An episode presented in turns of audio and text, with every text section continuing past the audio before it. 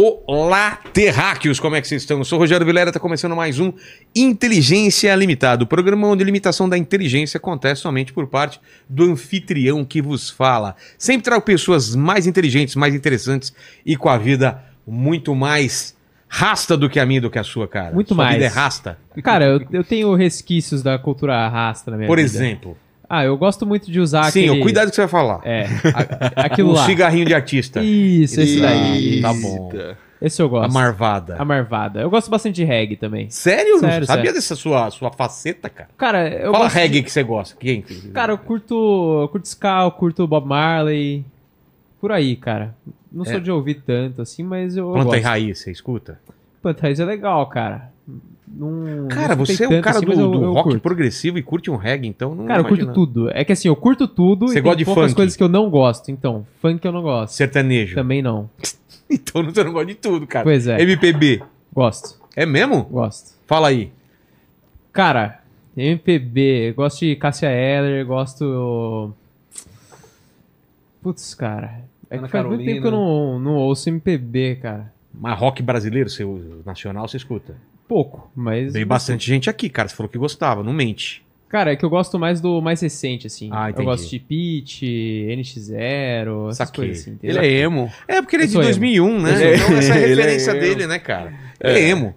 Cara, você é um cara emo, não Eu tinha emo. percebido. Não, tem uma banda emo. Agora é emo, você falou que era Não, é- prog. é porque- não, essa aí é minha banda antiga. Agora tem um cover de Bullet on Valentine, que é emo. Olha só, Eita. descobrindo agora. Paquito, como vai ser a participação do público nessa live Galera, maravilhosa? É o seguinte, nessa live maravilhosa, a gente vai abrir participação para as pessoas incríveis, especiais e maravilhosas do nosso coração, que são os nossos membros, tá certo? E Mais também o Naldo. o Naldo e o Mike Baguncinha também, que Exato. estão nessa lista aí das pessoas maravilhosas. Ah, Mike Baguncinha. Já teve aqui o Mike Baguncinha, Eu sou cara. fã Sou desse fã. cara, velho. Cara, o mundo não sabe o valor que tem esse cara ainda. Ah. Não, e o, e o que o, o Franco Fante fez com, com, com ele no Hermes Renato tá incrível. Ele veio também, aqui, o cara. Franco também fez Meu o Mike. irmão, Ele é Caramba. incrível. Os O 30, Mike Vietnã. 40, qual que é que ele faz? Eu mandei uns menos. 353 caboclo pra vala. AK-45, pente alongado. Peito alongado. Não, a melhor parte do, do- Assista o papo que a gente teve com o Mike Baguncinha. A melhor parte foi quando eu pergunto pra ele. Não, que eu sou lá, não sei o que, da SWAT. Falei, mas você fala inglês? Ele falou, É. não. Aí a gente falou, mas como você comunica? Não precisa, cara, não sei o que e tal. É demais, cara, é demais. E, a- e os carros, né? O carro dele sempre vai mudando, né? É, eles sempre falam um carro diferente que a gente Exato. não tem aqui no Brasil. Só aquelas vans Só muito louca, preta, absurdas, é. filmada. é. E a Mas- bike dele, né? E a bike que, bike porra, é insana. insana, Que cara. é a calói mais insana da Exato. história do Ma- universo. Mas, pra começar o papo aqui, dá um toque aqui pro, pro, pro Rasta, daquele É. esquema lá da gente que a gente tem combinado lá. É o seguinte, Rasta, esse cara sua vergonha de frente, pedir. ele não é Hum. muito paz de amor, não, cara. Ele é um interesseiro, essa Exato. é a. Ah, Aliás, vou fazer um brinde aqui. vai. Obrigado por ter aceitado o convite, Rasta, e vamos beber. Mas tem esse lado ruim que eu peço meu presente inútil. Trouxe meu presente? Trouxe. Cadê? Só que ele não é muito inútil. Ele, na verdade, provavelmente é a coisa mais útil que você já recebeu aqui nesse Eita. programa. Viagra. Não, Que eu já ganhei eu também, ganhei, sabe, esse, né? eu ganhei esse terço aqui Olha que legal, velho. e o que é que aconteceu? Eu usava muito ele porque ele é muito prático, de madeira, né? Tal, tipo, às vezes terço de É, minha de mãe tem uma é. E ele tinha um Cristo aqui. E esse Cristo caiu da... Caiu não, ressuscitou, né? na Páscoa. É mesmo? Uhum. Cara, que Sim. doido. Eu tava, tava indo pra, pra missa na montanha, peguei ele assim, quando vi, tipo, ele tinha descolado. Assim, Sim, mandou. a cruz está vazia. É, total. Olha o sentido disso, cara. Pô, obrigado demais. Minha mãe é muito católica, já falei aqui. Aham. Minha mãe é a, a- a mulher que tem mais fé que eu conheço, cara. Ela É já mesmo? zerou o terço. De tanto que ela rezou, ela zerou. Desbloqueou um Santos que nem existe Desbloqueou ainda. os santos. Ela vai desbloqueando o Santos, Cara, cara. mãe, mãe tem, tem um chamado à santidade muito forte, É né? incrível, Tipo, porque né? cada filho. tipo, olha, olha a gente aqui, imagina que a gente tem mãe, né, velho? É, exatamente. E, cara, eu vou te falar, quando eu peço pra ela rezar por alguma coisa, a coisa acontece, velho. É. Eu acho que Deus escuta muito as mães, cara, não é possível. Pra bem e pra mal, porque quando ela fala também, filho, não faz aquilo que você vai lá e faz e dá errado o negócio mesmo. É. Não, exa- exatamente. Eu tenho também uma madrinha que é muito que é muito devota, assim, né? Tipo, ela tem 83 anos e ela é filha de Maria, lá de Nazaré da Mata. Ela, Aquela que, é, que vai pra. Minha É. mãe vai pra, pra, pra Basílica lá da Nossa Senhora Aparecida. É. Morou em Portugal, ia direto em Fá- é, Fátima, né? Aham. Putz, ela. ela, Aí- ela via- onde ela viaja, ela vai atrás de igreja. É. Aí a minha madrinha, porque é muito difícil explicar para as pessoas o que é que eu faço, né? Tipo, como é que eu, como é que eu vivo, do que é, do que é O que pessoal mais é, velho esquece. É, o pessoal exato. não entende, né? Então ela vive rezando para que eu arrume um emprego. Não entende, né? Ah, esse moleque tá perdido. Ele faz uns negócios aí. É bico, né? Mas, mas pensa bem, cara. É difícil pro pessoal mais velho entender Não, total. o que a gente faz. é, é, é como se a, a fábula da cigarra tivesse virado um, um- um meio de vida, né?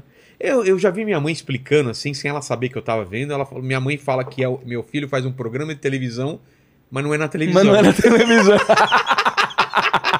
É bom isso, Paguito? É um programa de televisão que não é na televisão. Errada não tá, né? Errada não tá, né? Aí eu falo, mas onde é? Ela fala, ah, é na internet, num negócio assim, né? É muito, é muito louco. Mas é, tua, tua família é, é cristã? Como que é, como que é essa tua história? Cara, a minha assim? família é brasileira, né, velho? Então, assim, no no- eu sou de Recife. Deixa eu baixar aqui um pouquinho. É. Aí. De Eu Recife. sou de Recife, Pernambuco. A minha mãe é gaúcha de Rio Grande. Ah, é? né? É, então a minha família é do sul do Rio Grande do Sul, minha família materna, né? Ali, aquela região Bagé, é, Pelotas, Rio Grande e tal. Tenho, tenho familiares por lá. É, e meu pai, pernambucano, real, recifense e tal. Meu pai era bem velho, né? Tipo, meu pai nasceu em 1931. Caramba, Então, é. velho, mais velho que meu pai. É. Então Meu pai é de eu. 45? É, nascido, criado em Recife tal. E aí, cara. Pô, quando é, você nasceu, ele já era mais velho. Já, já. Meu pai me fez aos 56, pô. então. Caramba, velho. Eu tenho uma irmã que é mais velha que a minha mãe, seis anos. Mi- é. Porra, Minha irmã mais velha.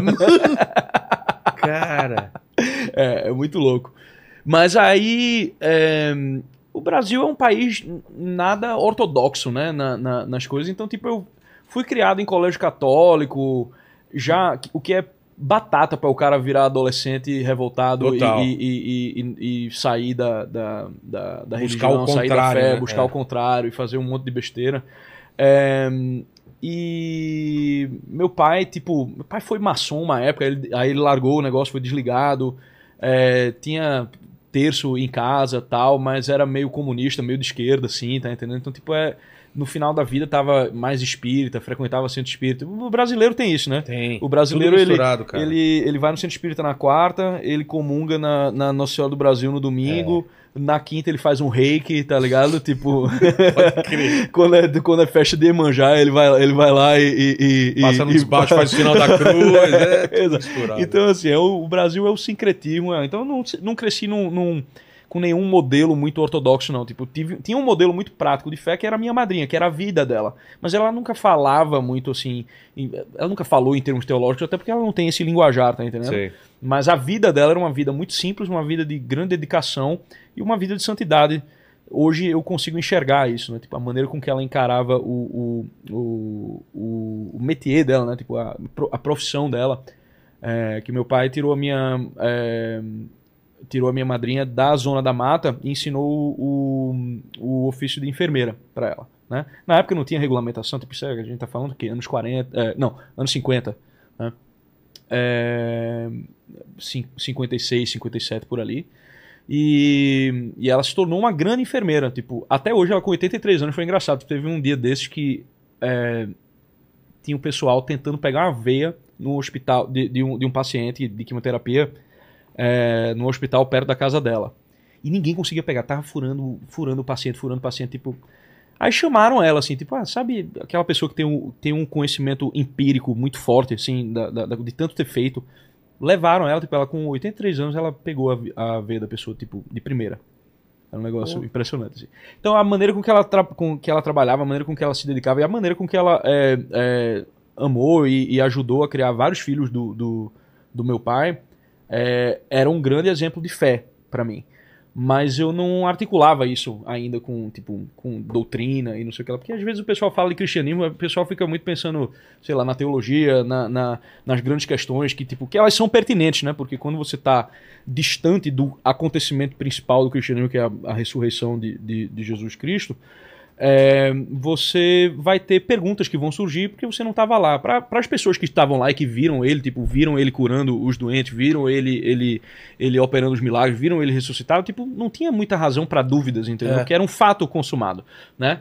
É, depois é que começa é, é que começa isso. Então, tipo, mais do que uma, uma, uma coleção de doutrinas, né, que, que a igreja foi a, a partir do seu magistério estabelecendo ao longo do tempo, ele é um, ele é um fato que não desacontece e que ele continua deixando a sua marca no mundo. E tem pessoas que têm esse tipo, esse tipo de fé que, é, que não é muito explicável, tá entendendo?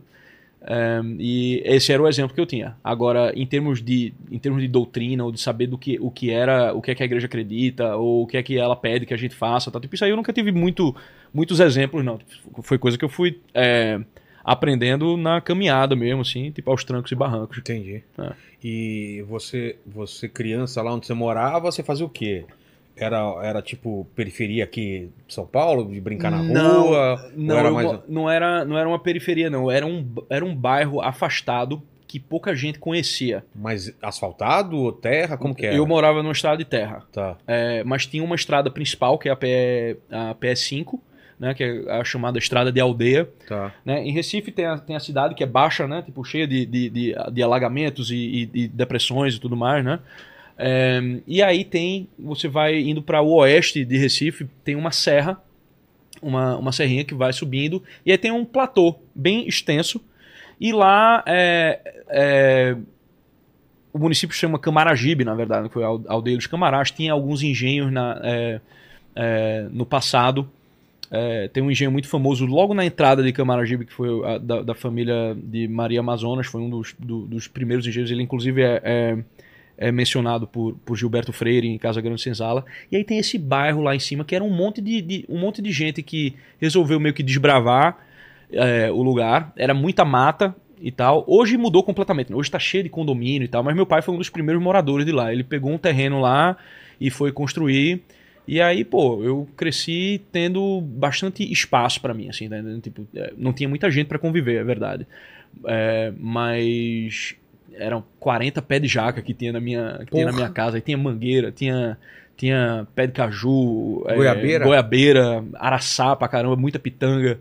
Acerola meu pai não gostava. Meu- Araçá, nem sei o que é. Araçá, ele parece uma goiaba, só que ele é mais. ele é menor Tá. e branco por dentro. Né? É bom. já, já viu a goiaba branca, né? Tem, Sim, tem a espécie sim. de goiaba. Pronto, imagina uma goiaba branca, Que só é que pior pra menorzinha. você ver o bicho, né? Sim, bicho sim, se mistura. sim.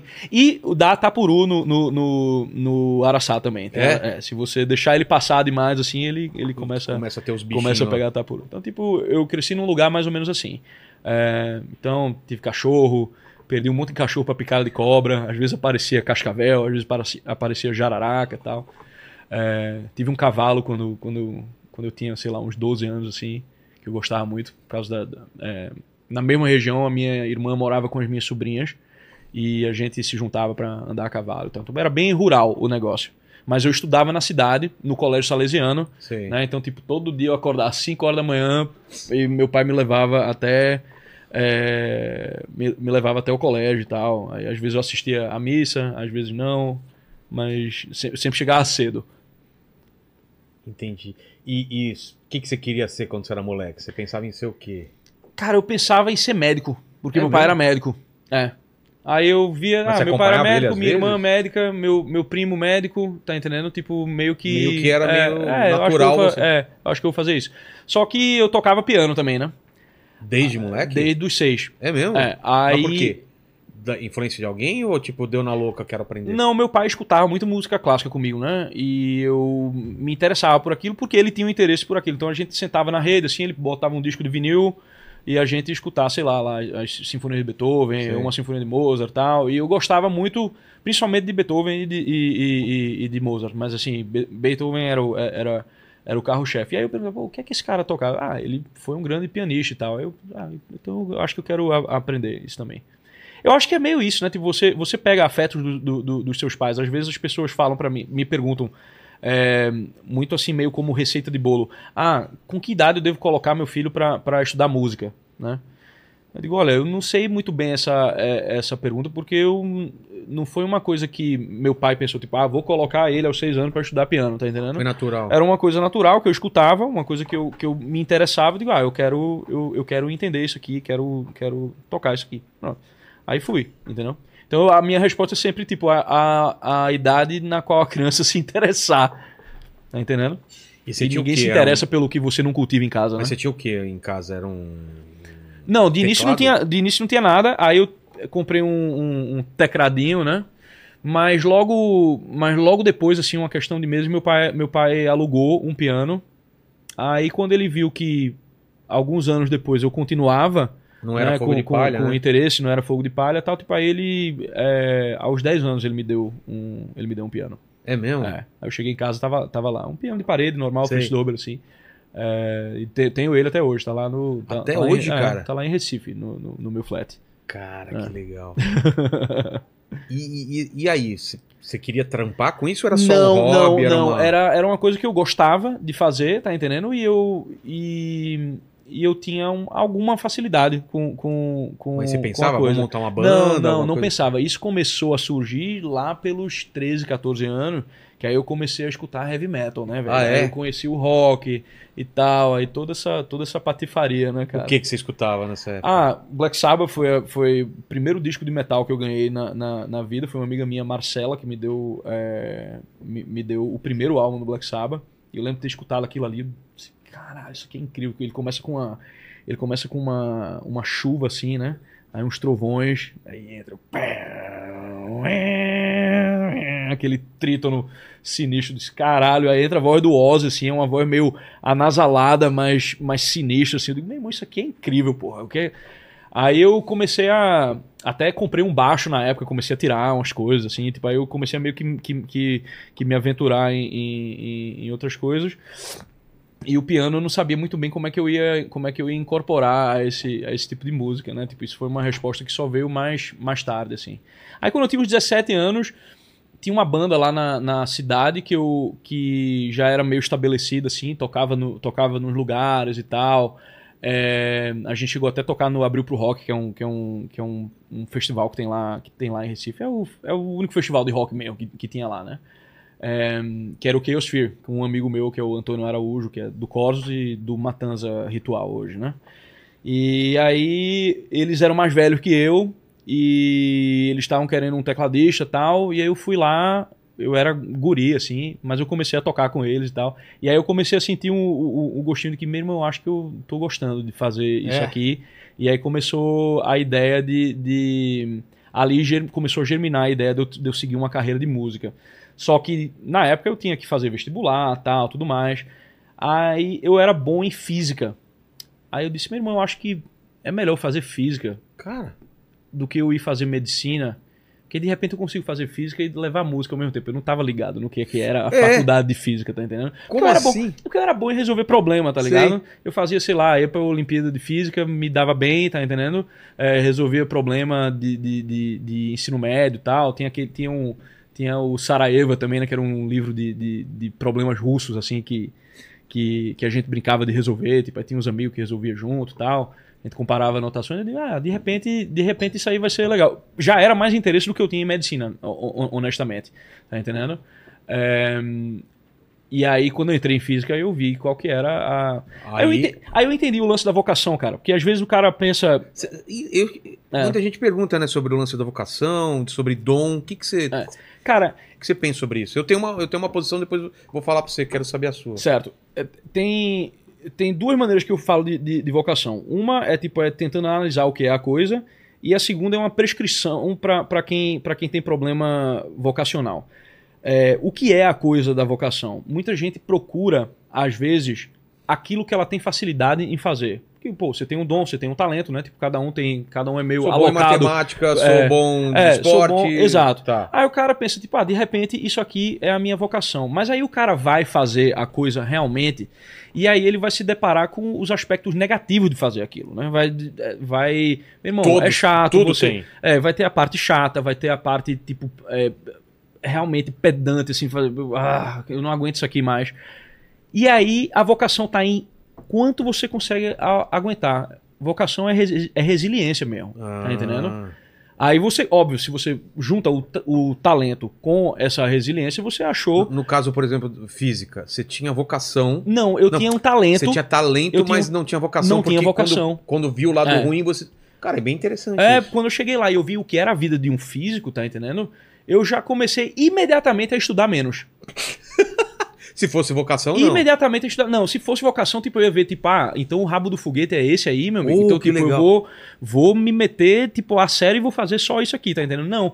Eu digo, eita, Mas e o isso lance aqui... do dom? O dom é, é, é você. É o talento. Talento, talento. E aí. Todo mundo nasce é, todo mundo tem, algum- tem, tem alguns talentos e tem interesses que você pode desenvolver. É isso que eu falar. Tem É, gente que. Aí, aí é que vem a prescrição que eu, É. falo, que eu, que eu falo. Se O cara é comprou- ruim de, É. de desenho, mas ele quer tanto desenhar que ele vai conseguir. Sim, uma hora Pode demorar mais tempo coisa. do que um cara Sim, que tem o, o dom. Sim. Mas ele, pode, ele vai conseguir. Sim, claro, claro. É, isso é porque isso é uma coisa, isso é uma questão tipo nature ver- versus nurture, né? Que é uma, uma, uma, é, uma questão colocada assim, tipo Como? aquilo que é na- natural e aquilo que é cultivado Ah, em você. tá. Mas essa separação a gente só faz aqui na, na conver no conversê, tá entendendo? Tipo essas duas coisas elas ocorrem na realidade do ser humano concreto. É. Tá entendendo? Então elas não são muito separáveis mesmo, tá entendendo? Tipo, se você tem um certo talento e você vai lá e nutre ele, você vai terminar adquirindo resultados com ele. Então qual que é a minha prescrição em relação a, a- a essa coisa de vocação? É, tenta um monte de coisa. É. Tenta um monte de coisa, tipo, se- seja Abre, aberto né? aos interesses, tá entendendo? Vai e Verdade, procura, cava, verdade. cava, cava. Tipo, às ve- aí você vai vendo que certas coisas vão ficando, certas coisas vão deixando uma marca de permanência, tá entendendo? Não tô dizendo pra você ser um polímata, o, o, o, o Leonardo da Vinci, não, até, até porque esses personagens eles são sempre problemáticos, né? É. É, é, então, mas vai, tem essa abertura e você vai ver que algumas coisas vão ficando, algumas coisas vão tendo um elemento de permanência e você vai.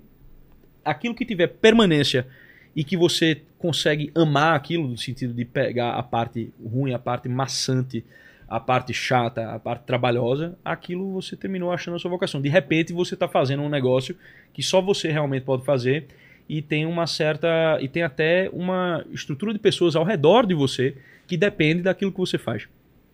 E a música pra você era o quê? Vocação? A música, para mim, já era mais próximo de uma vocação. E a parte é. ruim da música? A parte ruim da música é essa coisa de você ter que estudar bastante, é, você perde um dia de prática, assim, tipo, você já fica ruim, tá entendendo? Você já, já, já, já... Eu não me considero um cara, um, um cara muito técnico, tá entendendo? Tipo, eu sou, eu sou meio ruinzão, assim, mas eu consigo fazer as coisas com, com a minha... Com o, com o pouco que me foi dado, tá entendendo? É, mas aí, além disso, tem o fato de que você ser músico e você ter uma carreira como músico, uma profissão de músico, são coisas distintas, né? Total. São coisas distintas. Isso é uma coisa mais moderna, assim, do cara pensar, tipo, ah, eu vou ser um... Essa vai ser a minha profissão, profissão música. Digo, "Ah, boa sorte, viu? Muitas vezes as pessoas chegam pra mim assim e falam, cara, é, eu penso em sair do Brasil, porque é, música aqui é muito difícil. Eu digo, meu irmão, você tá achando que, tipo, é, é, é bom nos Estados Unidos? Música, Mas principalmente tem essa hoje... visão, né? Que Tem lá essa é- visão. que tem uma indústria muito maior e tal. Mas não é? Mas não é. Não, veja, é maior em termos de produtividade, certo? Mas é maior em termos de competição Con- concorrência também. também, né? O custo de vida é maior. Beleza, comprar instrumento é mais barato lá, realmente. Tipo, as condições materiais para você manter um- uma. uma é, manter uma certa prática de, de música, tipo, elas não são tão é, carregadas de impostos como são aqui no, no Brasil. Mas você ainda vai ter que lidar com uma outra coisa, que é o desinteresse natural que as pessoas têm por música. Tá entendendo? É sério, tipo, as pessoas. Você ah, acha, né? é, muita gente gosta de falar, tipo, ah, eu amo música, Ah, não sei o que lá. Mas, É verdade. saca? O que Mas, chega. consumir mesmo? Não, é, sério. Por exemplo, a gente tá aqui, É. né? Tá rolando um- um- uma, uma festinha nossa, a gente tá tomando uma, pá. Chega um maluco com violão. É um saco, porra. O maluco que.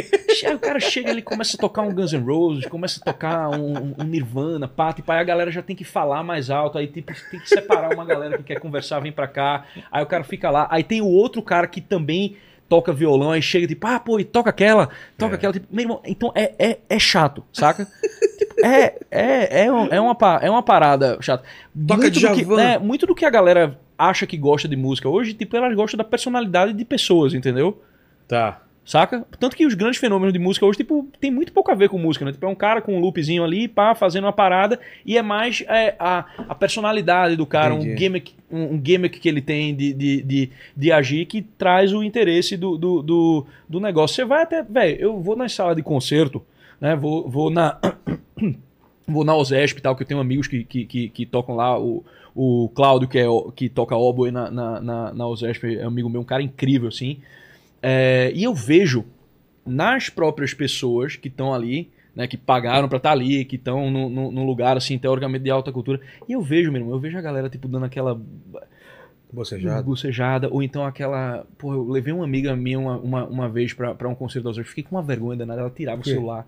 Ela tirava o celular pra ficar fazendo story, assim, entendeu? Então, tipo, Ah. tem na, não tem nada a ver com música aquilo, tá entendendo? O cara não tá acompanhando as linhas, ele não tá É. acompanhando o desenvolvimento que tá acontecendo, entendeu? ele não tá presente ali. Ele tá, tipo, meio que é, uma, é um afeto que muita gente acha que, tipo, ah, é importante você escutar música clássica, você precisa ter alta cultura, mas você não tem, você não está presente ali, você não tá na É. presença da, da, da coisa. Então, Como assim, eu sou artista, é. eu vejo isso um pouco em museu. Não, é. não temos que ir ver a, a exposição do Da Vinci. Não, É. não quer ver, só, só vai porque tá no hype e pra fazer Exa- stories. assim. exato. Você não quer entender mesmo a cabeça Exato. do cara e, o- e a importância dele, né? É porque a nossa própria relação com a arte, ela virou uma relação, pra usar um termo marxista aqui, né, para não dizer que eu não falei das flores, tipo, é uma relação meio fetichizada mesmo. É.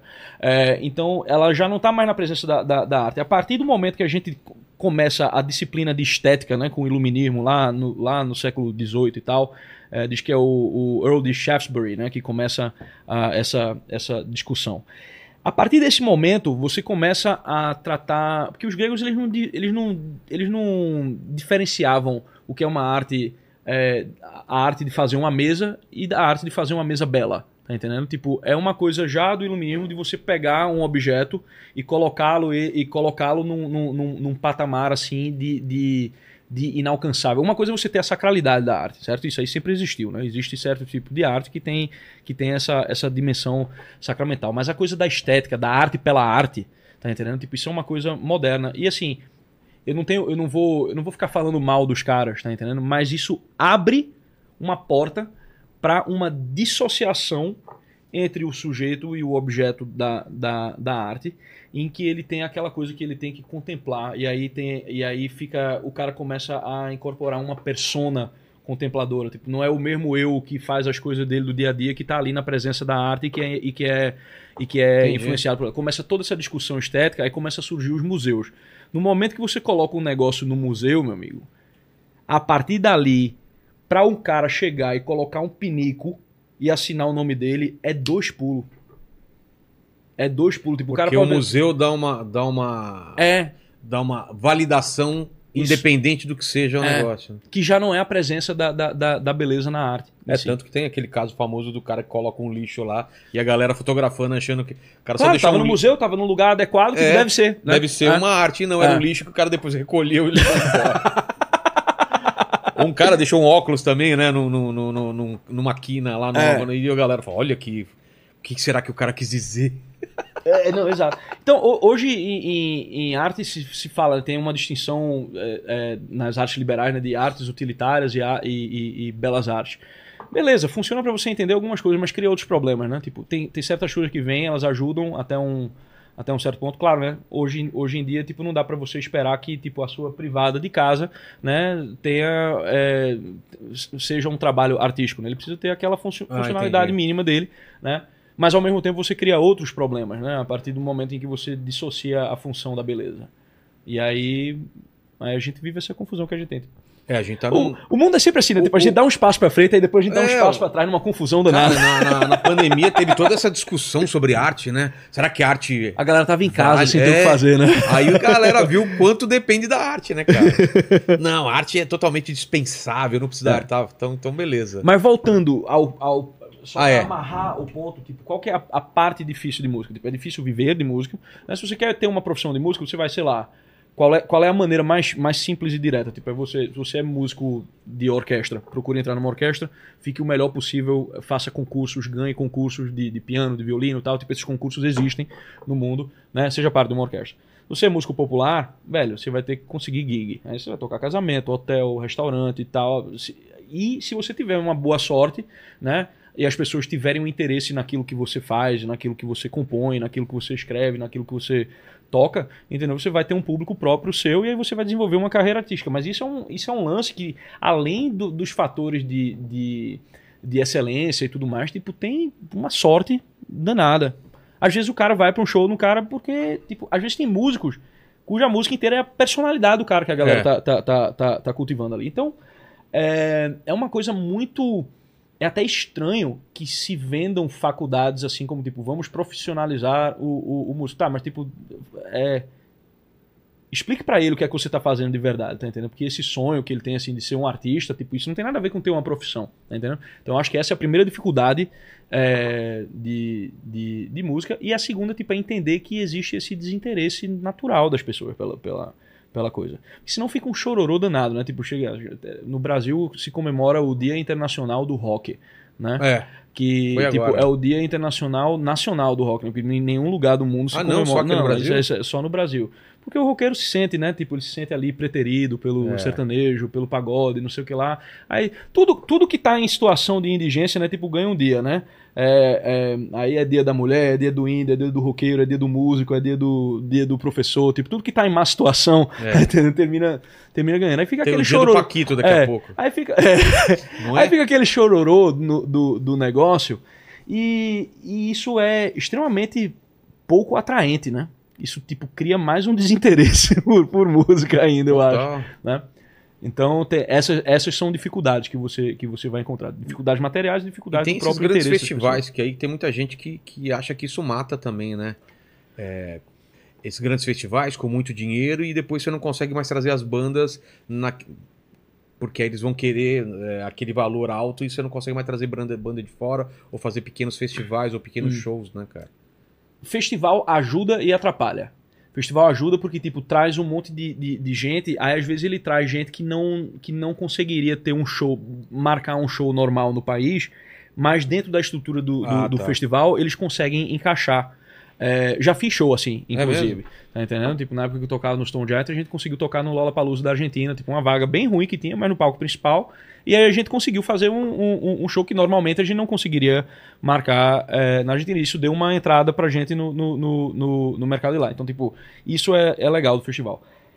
Por outro lado, o show de uma banda no festival, ele sempre vai ser pior do que o show dela normalmente. Ele, é. Porque no show só dele você tá indo lá só pra isso. Você não passou o dia inteiro vendo um monte de coisa que você não sabe é, é, o que é. Tá entendendo? Você vai ver os nomes dos, dos festivais hoje, sei lá, você vai, sei lá, um Lollapalooza, um, um Coachella, assim, tem os grandes nomes ali na, na, na, na- em, em letra Em grande. destaque, é. Mas, velho, você vai ver embaixo, tipo, um monte de nome que. tipo, tanto que teve um, teve um cara engraçado no YouTube que fez um vídeo, né? Ele foi É. entrevistar umas minas no. no Falando festival. uma banda que ah, não o que é que você né? acha do, do, do bolo de pudim, tá ligado? Tipo, ah, acho muito bom. Tipo, ah, É. adorei esse no- novo álbum deles. Assim, tipo, o cara É. inventou uns nomes, assim, né? É. É, então tem isso. Ajuda e, ajuda e atrapalha ao mesmo tempo.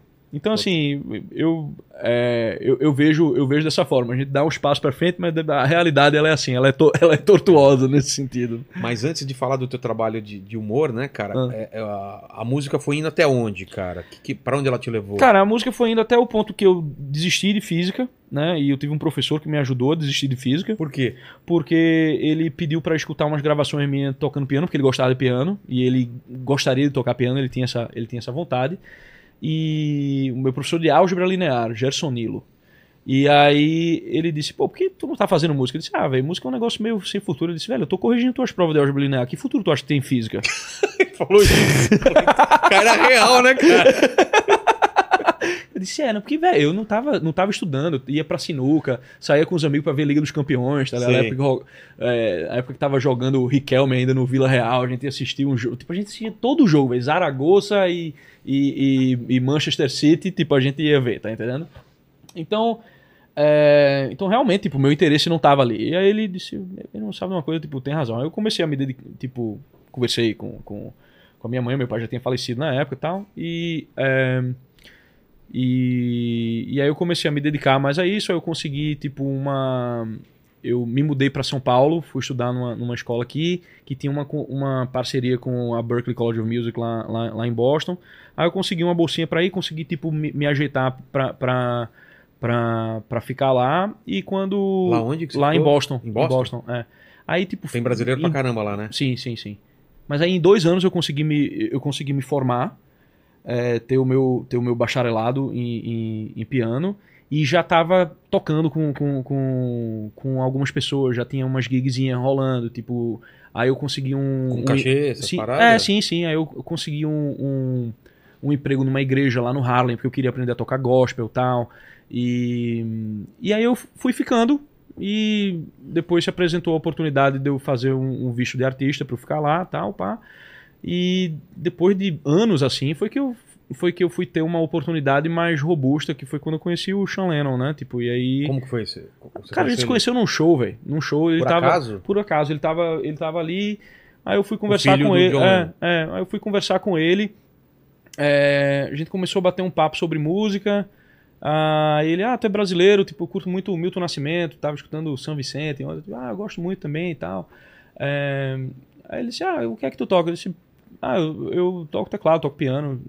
Aí eu brincando falei, se precisar de alguém, Tamo é, algum deles disse, ele disse, pô, na verdade eu tô, vê que coisa, eu tô precisando de alguém agora. aí eu peguei o número dele, é, a gente se deu bem, né? A gente tem muita coisa em comum.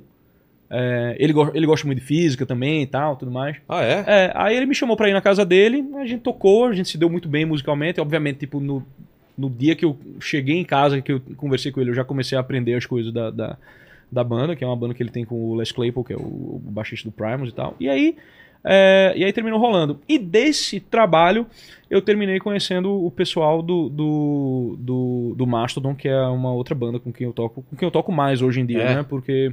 Mas como funciona com esses músicos? É, é contratado? Você faz parte da banda? Como, com, com, com, Chan- como Com o, Chan, com, o Chan eu sou, com o Chan eu sou contratado com, e com o Mastodon também. Só que com o Mastodon eu gravei um disco com eles, ah, né? tá.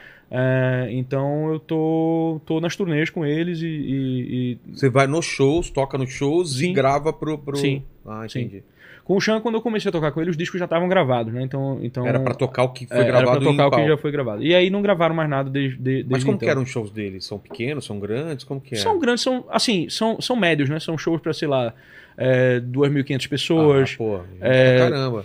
2.000 pessoas tem show, tem show que é pra 1.500 e tal. Aí tem os festivais que é pra, que é, é pra grande. Tipo, no, no- nos Estados Unidos tem um mercado é, intermediário muito sustentável, bom. Tá Ah, é? entendendo? Roda, É, as- você não precisa tipo, é, você não precisa estar numa arena to- to- todo, todo o tempo, tá entendendo? Tipo, eu faço turnês de arena mais com o Mastodon agora, né? Porque, é, aí são shows já mais pra 5 mil pessoas, 8 mil pessoas, às vezes 10 mil pessoas. Entendi. E óbvio, tem os festivais grandes, né? A gente tocou, sei lá, a gente tocou Rock in Park, Ring na, na, na Alemanha, Hellfest na, na França, aí, velho. Aí é tipo, sei lá, 40, 50 mil Cara, pessoas. como nem que é sei. pra tocar pra tanta gente, assim? É Ah, foda ou pra você é a não, mesma coisa? Não, não, não, porque, tipo, a- quanto mais gente, mais dilui a responsabilidade, tá entendendo? É mesmo? É. Você se sente mais tranquilo pra tocar pra Sim, mais gente? Eu ia tá, eu ia tá mais com- eu ia estar mais complicado aqui, sentado, tocando, conversando contigo, tá entendendo? Tentando te mostrar as coisas, Ah. que tipo pra, sei lá, É 10 mil mesmo? pessoas. Eu É. achei que quanto mais gente, mais pressão. Não, e, e eu já fiz tanto, velho. Tipo, eu já, eu já, eu já sou velho nisso aí, né? Já não tem mais é, aquela- Então. Você sabe que vai chegar lá, é, vai vou fazer a chegar, sua- vou fazer, tá entendendo? Se rola algum erro, alguma coisa, tipo, não é o fim do mundo, tá entendendo? Como, como quando você é iniciante, tipo, se rola algum erro, alguma coisinha assim, tipo, você Fica- você fica preso naquele erro, aí você caga todo o resto no, no, Entendi. no futuro, tá entendendo?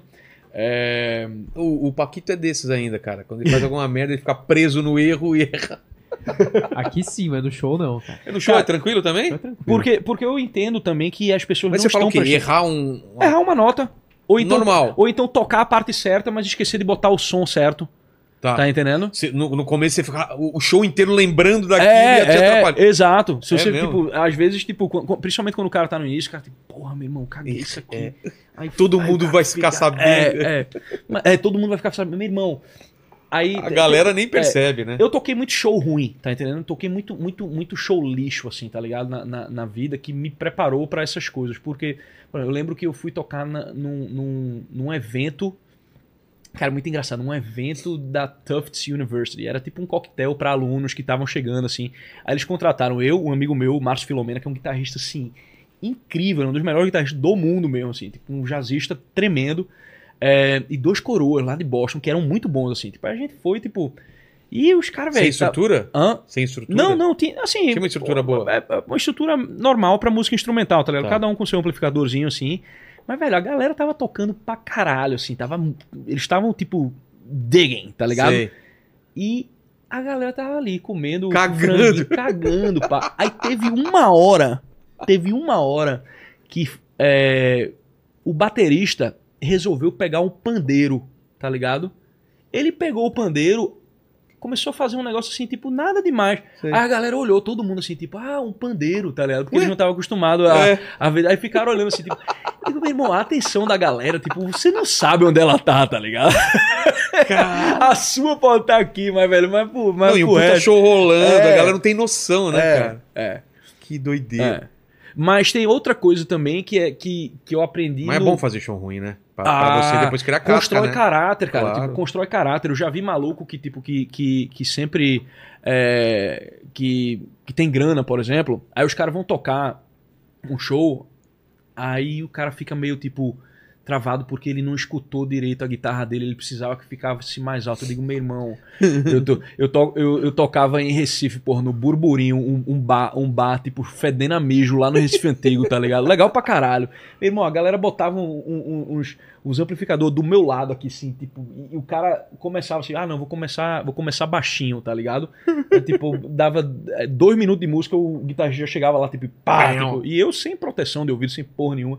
Irmão, entende? Quando o cara faz isso e o cara ainda consegue fazer a coisa É. a, a- a- acontecer, Acontecer. não tem o que o cara, não tem o que você jogue na, na, na frente do cara que o cara tipo diga, ah, não, meu Deus, eu não, entende? Mas o cara que tá muito acostumado ao filezinho, às vezes o cara, o, o cara é colocado sabe- numa situação que tipo a, a guitarra dele não tava do jeito que ele queria, ele pô, não conseguir tocar direito, então dá um cagaço, pô, vai começar, principalmente quando é coisa pra televisão assim, tá entendendo?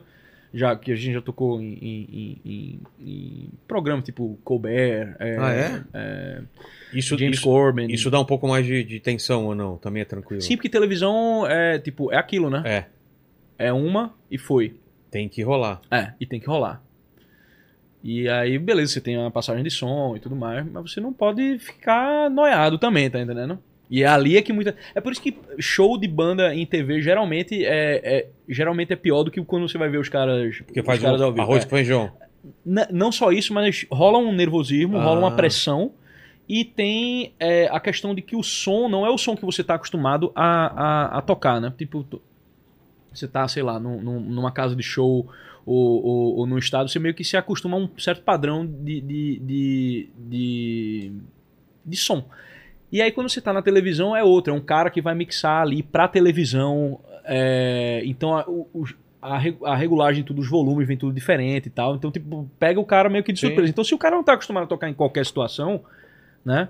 Ele se escutando mal, ele se escutando é, porcamente, tá entendendo? Com alguém tocando muito mais alto que ele, tipo, ele vai vai é, oprimir a presença dele ali, tá entendendo? Entendi. Cara, é, isso que você falou vale muito pro show de comédia que eu faço também, cara. Que a gente faz, faz em qualquer lugar, velho. Qualquer bar. Às vezes, sem, às vezes é na altura do chão. Som Ah. ruim. Iluminação ruim. Cara, aí isso vai te criando uma casca, cara. Você faz É. em qualquer lugar, velho. Pronto, essa é uma casca que eu acho que eu preciso, tá ligado? Porque eu, eu faço a minha comédia da minha casa. Eu É. sento na minha cadeira, tá ligado? Tipo, eu preparo o que eu, o, o que eu tenho pra dizer, vou lá e digo, tá entendendo? Tem o meu piano do lado e tal, então eu tô na minha montanha ali, Mas, mas como, que, tranquilo. como que você foi pra esse lado ou você sempre teve essa veia? Você era o, o cara engraçado da turma ou não? Isso foi, foi aparecendo? Como que. Cara, é, na minha infância eu tive diferentes fases. Eu tive fases muito introspectivas, tive fases mais, é, mais outgoing, assim, tipo, Sei. mais, mais, mais, é, sanguíneo mesmo, assim, falan, falante e tal. É, mas eu acho que o senso de humor ele foi se desenvolvendo mais pra a minha. Mais ali pros meus 20 e poucos anos. Eu já. é, tendo mais referências e tal, e passando por certas coisas. Eu acho que assim, o humor, ele, para mim, ele surgiu num, proce num processo de amadurecimento mesmo, tá entendendo? Porque é, sem o humor eu não ia ter conseguido passar de certos momentos cruciais para dentro do itinerário da vida humana, né? O professor Olavo de Carvalho ele fala sobre as 12 camadas da personalidade, né? E tem duas camadas, eu não vou explicar o negócio todo, Tá. mas eu explico o que é cada uma, o, o que são essas duas. Tem a quarta camada, que é uma camada onde você não, não constituiu ainda propriamente um eu, né? Na adolescência isso é muito comum. Você tem é você, as coisas do mundo, né? E você vai criando afetos com essas coisas e as pessoas validam esses afetos ou não. E você tipo quando alguém desvalida um negócio que você gosta, o adolescente é assim, ele gosta do negocinho e aí você fala mal daquilo, tipo, ele acha que está, está É. machucando ele, né? Pessoal. Tipo, é, é, é pessoal porque ele não separou ainda um eu das coisas do mundo que ele, com as quais ele tem uma, ele tem uma relação.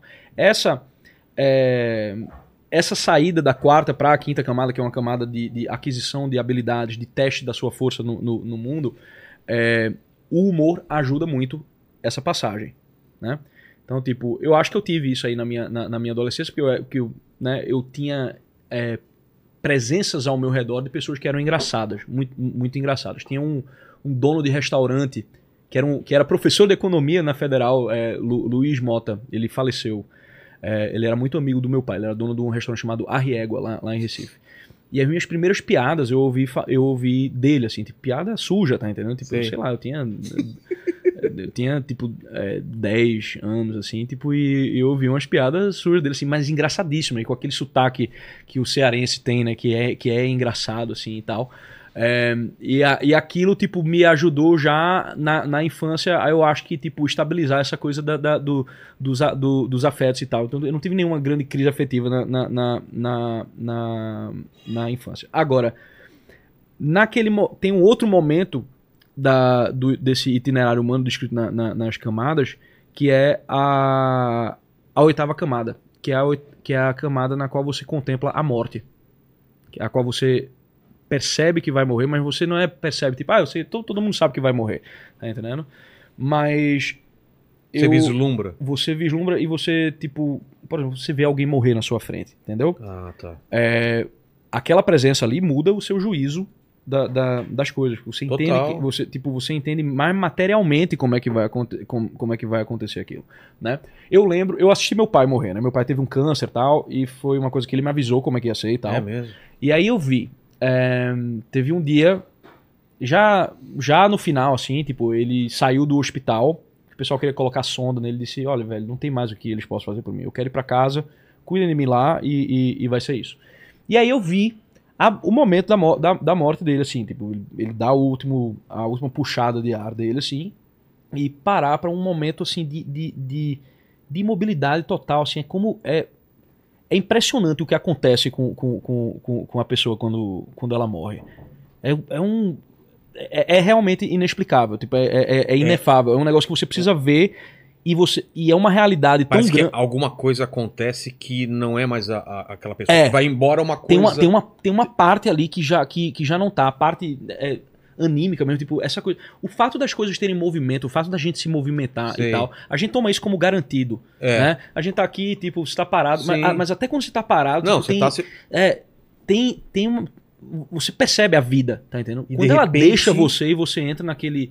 Na, é, na- naquela. que você relaxa tudo, né? E vem tudo, né? Claro. É, e depois você e depois você vai entrando no rigor e aí você começa a produzir secreções e tal Sei. tudo mais tipo tipo aquilo vai acontecer com você cara Cara. tá entendendo aquilo vai acontecer com você e, tipo, e o fato das pessoas não pensarem muito nisso tá entendendo tipo é, é um é, é, é a coisa mais irreal do mundo agora óbvio você não pode estar o tempo inteiro com isso com, com, com isso na sua cabeça esse momento em que você contempla a, a morte, que você entende realmente a realidade dela, é um momento que você vai se perguntar, porra, e aí, caralho?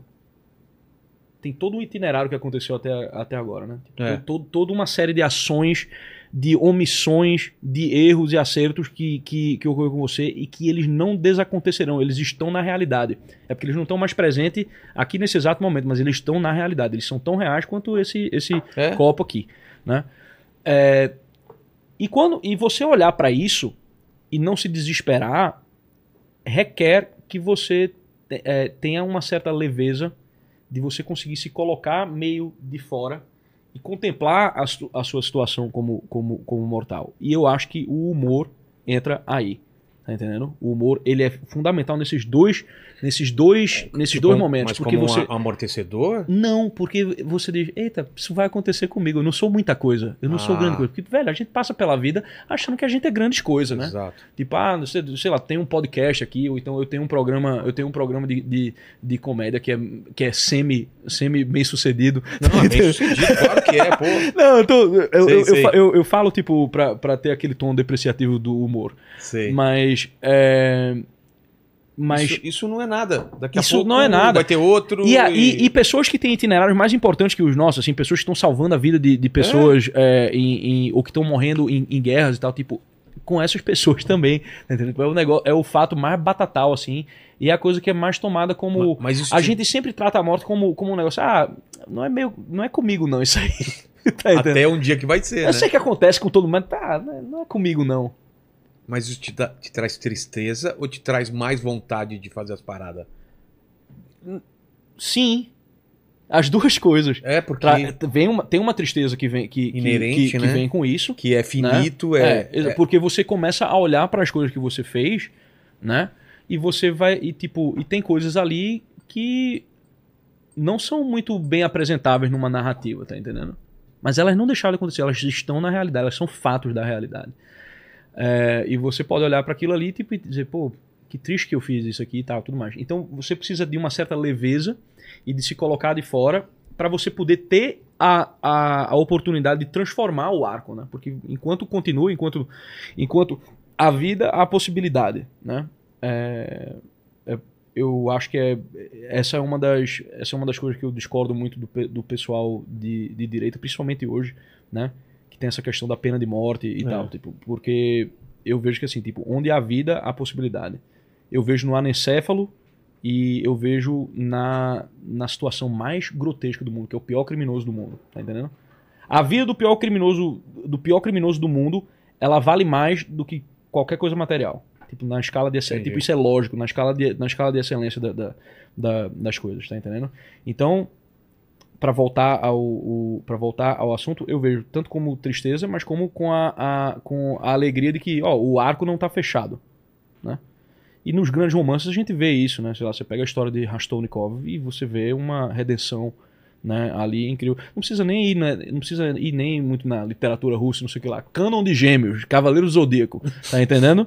É, pra todo mundo entender, Canon tem um arco de redenção, tipo, ele fez coisas, ele cometeu crimes horríveis no, no, no passado e ele consegue é, fazer com que a vida dele termine com um arco que, poxa, esse cara aqui teve um arco de santidade, ele teve um arco em que ele se reconectou, se reconectou com a verdade da existência. Entendi. Mas tá- a gente tá falando do, do humor, né? É, e o humor tem, enfim, o humor tem essa, tem essa função, porque ele pode te colocar perante a, ele te coloca perante a situação da morte e diz, não, meu irmão, tu não é porra nenhuma, É. tá entendendo? Aí, dá, aí, aí tu dá, aí tu dá aquela risada, assim. Quantas vezes o cara tá, sei lá, meu irmão, a galera, sei lá, família para de se falar por causa de política e não sei o que lá. Você para pra pensar, meu bicho, velho, vai, vai parar teu coração, tu vai dar aquele suspiro assim, tu vai se cagar, vai se mijar, tu vai, vai, vai feder, tá ligado? Tipo, meu irmão, é uma. é uma... eu também não me conformo isso, cara. A galera brigando com familiar por causa de política, É, é, por causa de velho. religião. É, sim, é, é, é que essas coisas são. Essas coisas sempre tiveram um peso muito grande para o ser humano. E eu entendo que elas tenham o, o peso, porque o ser humano ele é voltado, tipo, ele tem uma inclinação natural para a verdade. É. Só que nem todo mundo deseja conhecer ela na mesma intensidade. né? Quando Aristóteles fala né, que todo homem tem, tem o, o desejo natural pelo saber, é, tu tá falando de si mesmo, né, Aristóteles? É, não é bem assim. É, mas a gente tem uma inclinação natural, é verdade. A gente quer as coisas que são, a gente quer saber as coisas que são ou, com- ou, ou, ou como são. Ou a gente ou a gente quer que elas sejam como a gente quer que sejam, mas a gente quer que sejam, né? A gente quer que aquela realidade seja a- é, é, que ela que ela corresponda às nossas expectativas, né? Tipo, É. você, claro, no- no- dentro, da, dentro da perspectiva do orgulho hu- humano e tudo mais. Só que aí o fato da gente ser voltado para isso é, se confronta com um hábito cultural que a gente foi construindo de que tipo de que é, é impossível chegar a isso ou que isso não existe. Que a verdade não existe ou que é ou, ou que se existe é impossível chegar nela. É. E aí você não vai você não vai parar de, de, de ter essa inclinação natural por causa disso. Você vai substituir ela por outras coisas. Aí você vai tipo pegar, eh, em em vez de tipo de, de se focar no que é essencial realmente da a, a, a vida humana, você vai se focar nos acidentes, né? Aí você, porra, aí quando você vê você tá brigando por causa de, de, de filme da Barbie, tá entendendo? Pode crer, cara. Sacou? Esse cúmulo de, de coisas. Tudo bem, mas a gente falou sobre a importância do humor, mas pra você essa virada veio quando? Porque Então, aí na, na minha na, na minha vida adulta jovem, eu tive esse confronto da morte do meu pai.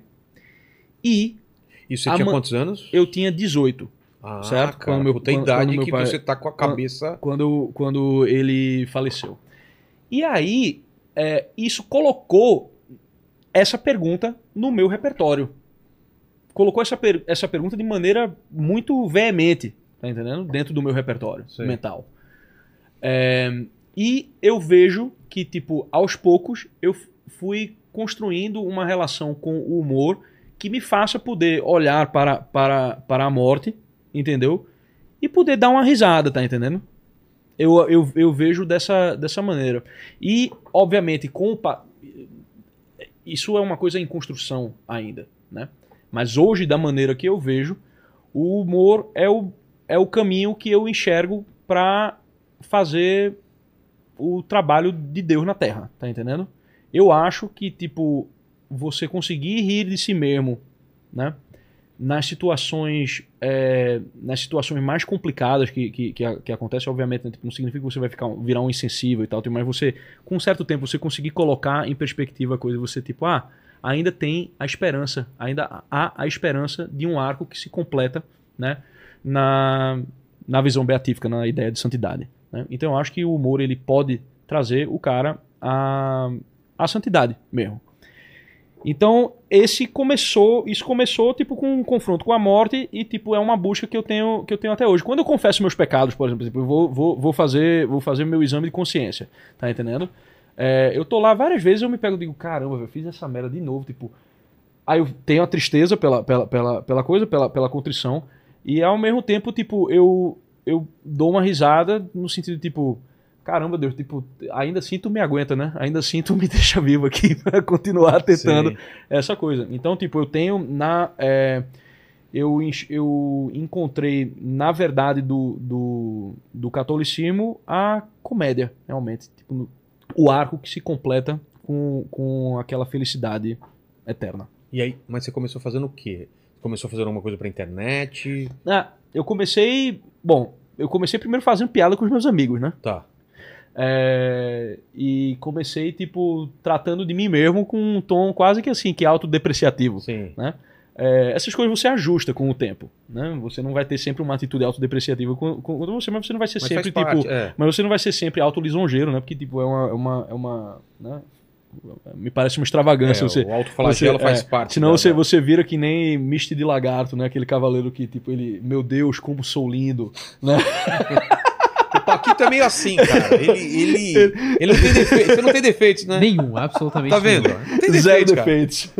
Nem, nem, nem a, a falta de humildade você acha que Cara, não a é única defeito? vez que eu errei foi quando eu pensei, Pensei estar errado. estar errado. o professor Girafale manda essa. É, muito bom. Uma vez eu errei, quando pensei estar enganado. E aí, primeiro eu conversei com os amigos. Depois, tipo, lá por 2016, é, eu comecei a fazer uns videozinhos andando na rua em Nova York, meio mendigão assim, né? Tipo, é, no parque, sentava assim e, e- e inventava umas perguntas e ia responder, tentava responder de acordo com o melhor do meu entendimento, tá ligado? Tipo, e o melhor do meu entendimento sempre tinha uma piada ali, tá entendendo? Porque era um entendimento precário, é, embora houvesse uma boa dose de realismo que eu acho que tem na, na, na minha visão das coisas. É, e aí e aí isso foi algumas pessoas iam compartilhando e tal, mas demorou uns demorou alguns anos, demorou até, sei lá, 2019, demorou uns três anos que eu fazia de maneira inconsistente, né? Teve também o Acadêmicos de Milton Friedman, que era uma, que, que era uma coisa que eu fazia música, que eu faço ainda, música de comédia, assim, com o meu, com o meu amigo Jopa, né? Encontrei um parceiro de, de, de, de humor, que virou um parceiro de caminhada, realmente, também. É, e. E quando foi em 2019, assim e tal, a minha, a minha irmã, a Mal, ela. Ela chegou pra mim e disse: Ó, pô, eu, tô, eu vejo muita coisa no Instagram e tal, e eu acho que tu devia levar aquela ideia do Pergunte ao Rasta pra lá.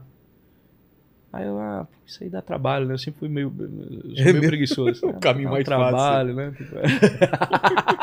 Ah, não, tá eu bom sou meio assim. seu madruga, tá ligado? É. O, mal, o mal é ter que trabalhar. aí. Aí fiz. Tipo, aliás, ela fez pra mim, né? Ela montou o Instagram pra mim, tipo, ela abre Ah, é? caixinha. Ela abre caixinha pra mim todo dia. E aí, com essa coisa das caixinhas de pergunta, tipo, foi algumas pessoas iam me, me, me compartilhando, algumas pessoas. é, é, no início, a Lara Nesteruk, que é uma pessoa muito legal, tipo, é, me, me, me compartilhou. É, e, e aí eu ganhei, ganhei umas seguidoras. Depois, é, depois o Ícaro de Carvalho me, me compartilhou também, que é outro cara que eu acho legal pra caramba.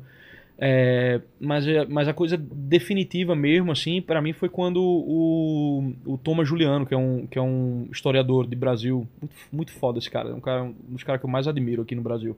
É, Ele pediu, né, quando veio aqui o, o Eduardo Bueno, que queria debater com ele. é, Eles se batem de frente, né? É, cara? meu irmão, e eu queria ver. Eu queria tá ver isso aí também, queria cara. ver, porque, meu irmão, ele é brabo, bicho. É, eu acho que o Eduardo é- Bueno, o Peninha ele é- aqui não topa. ele, é, né? ele, é, ele é brabo, não é? Então.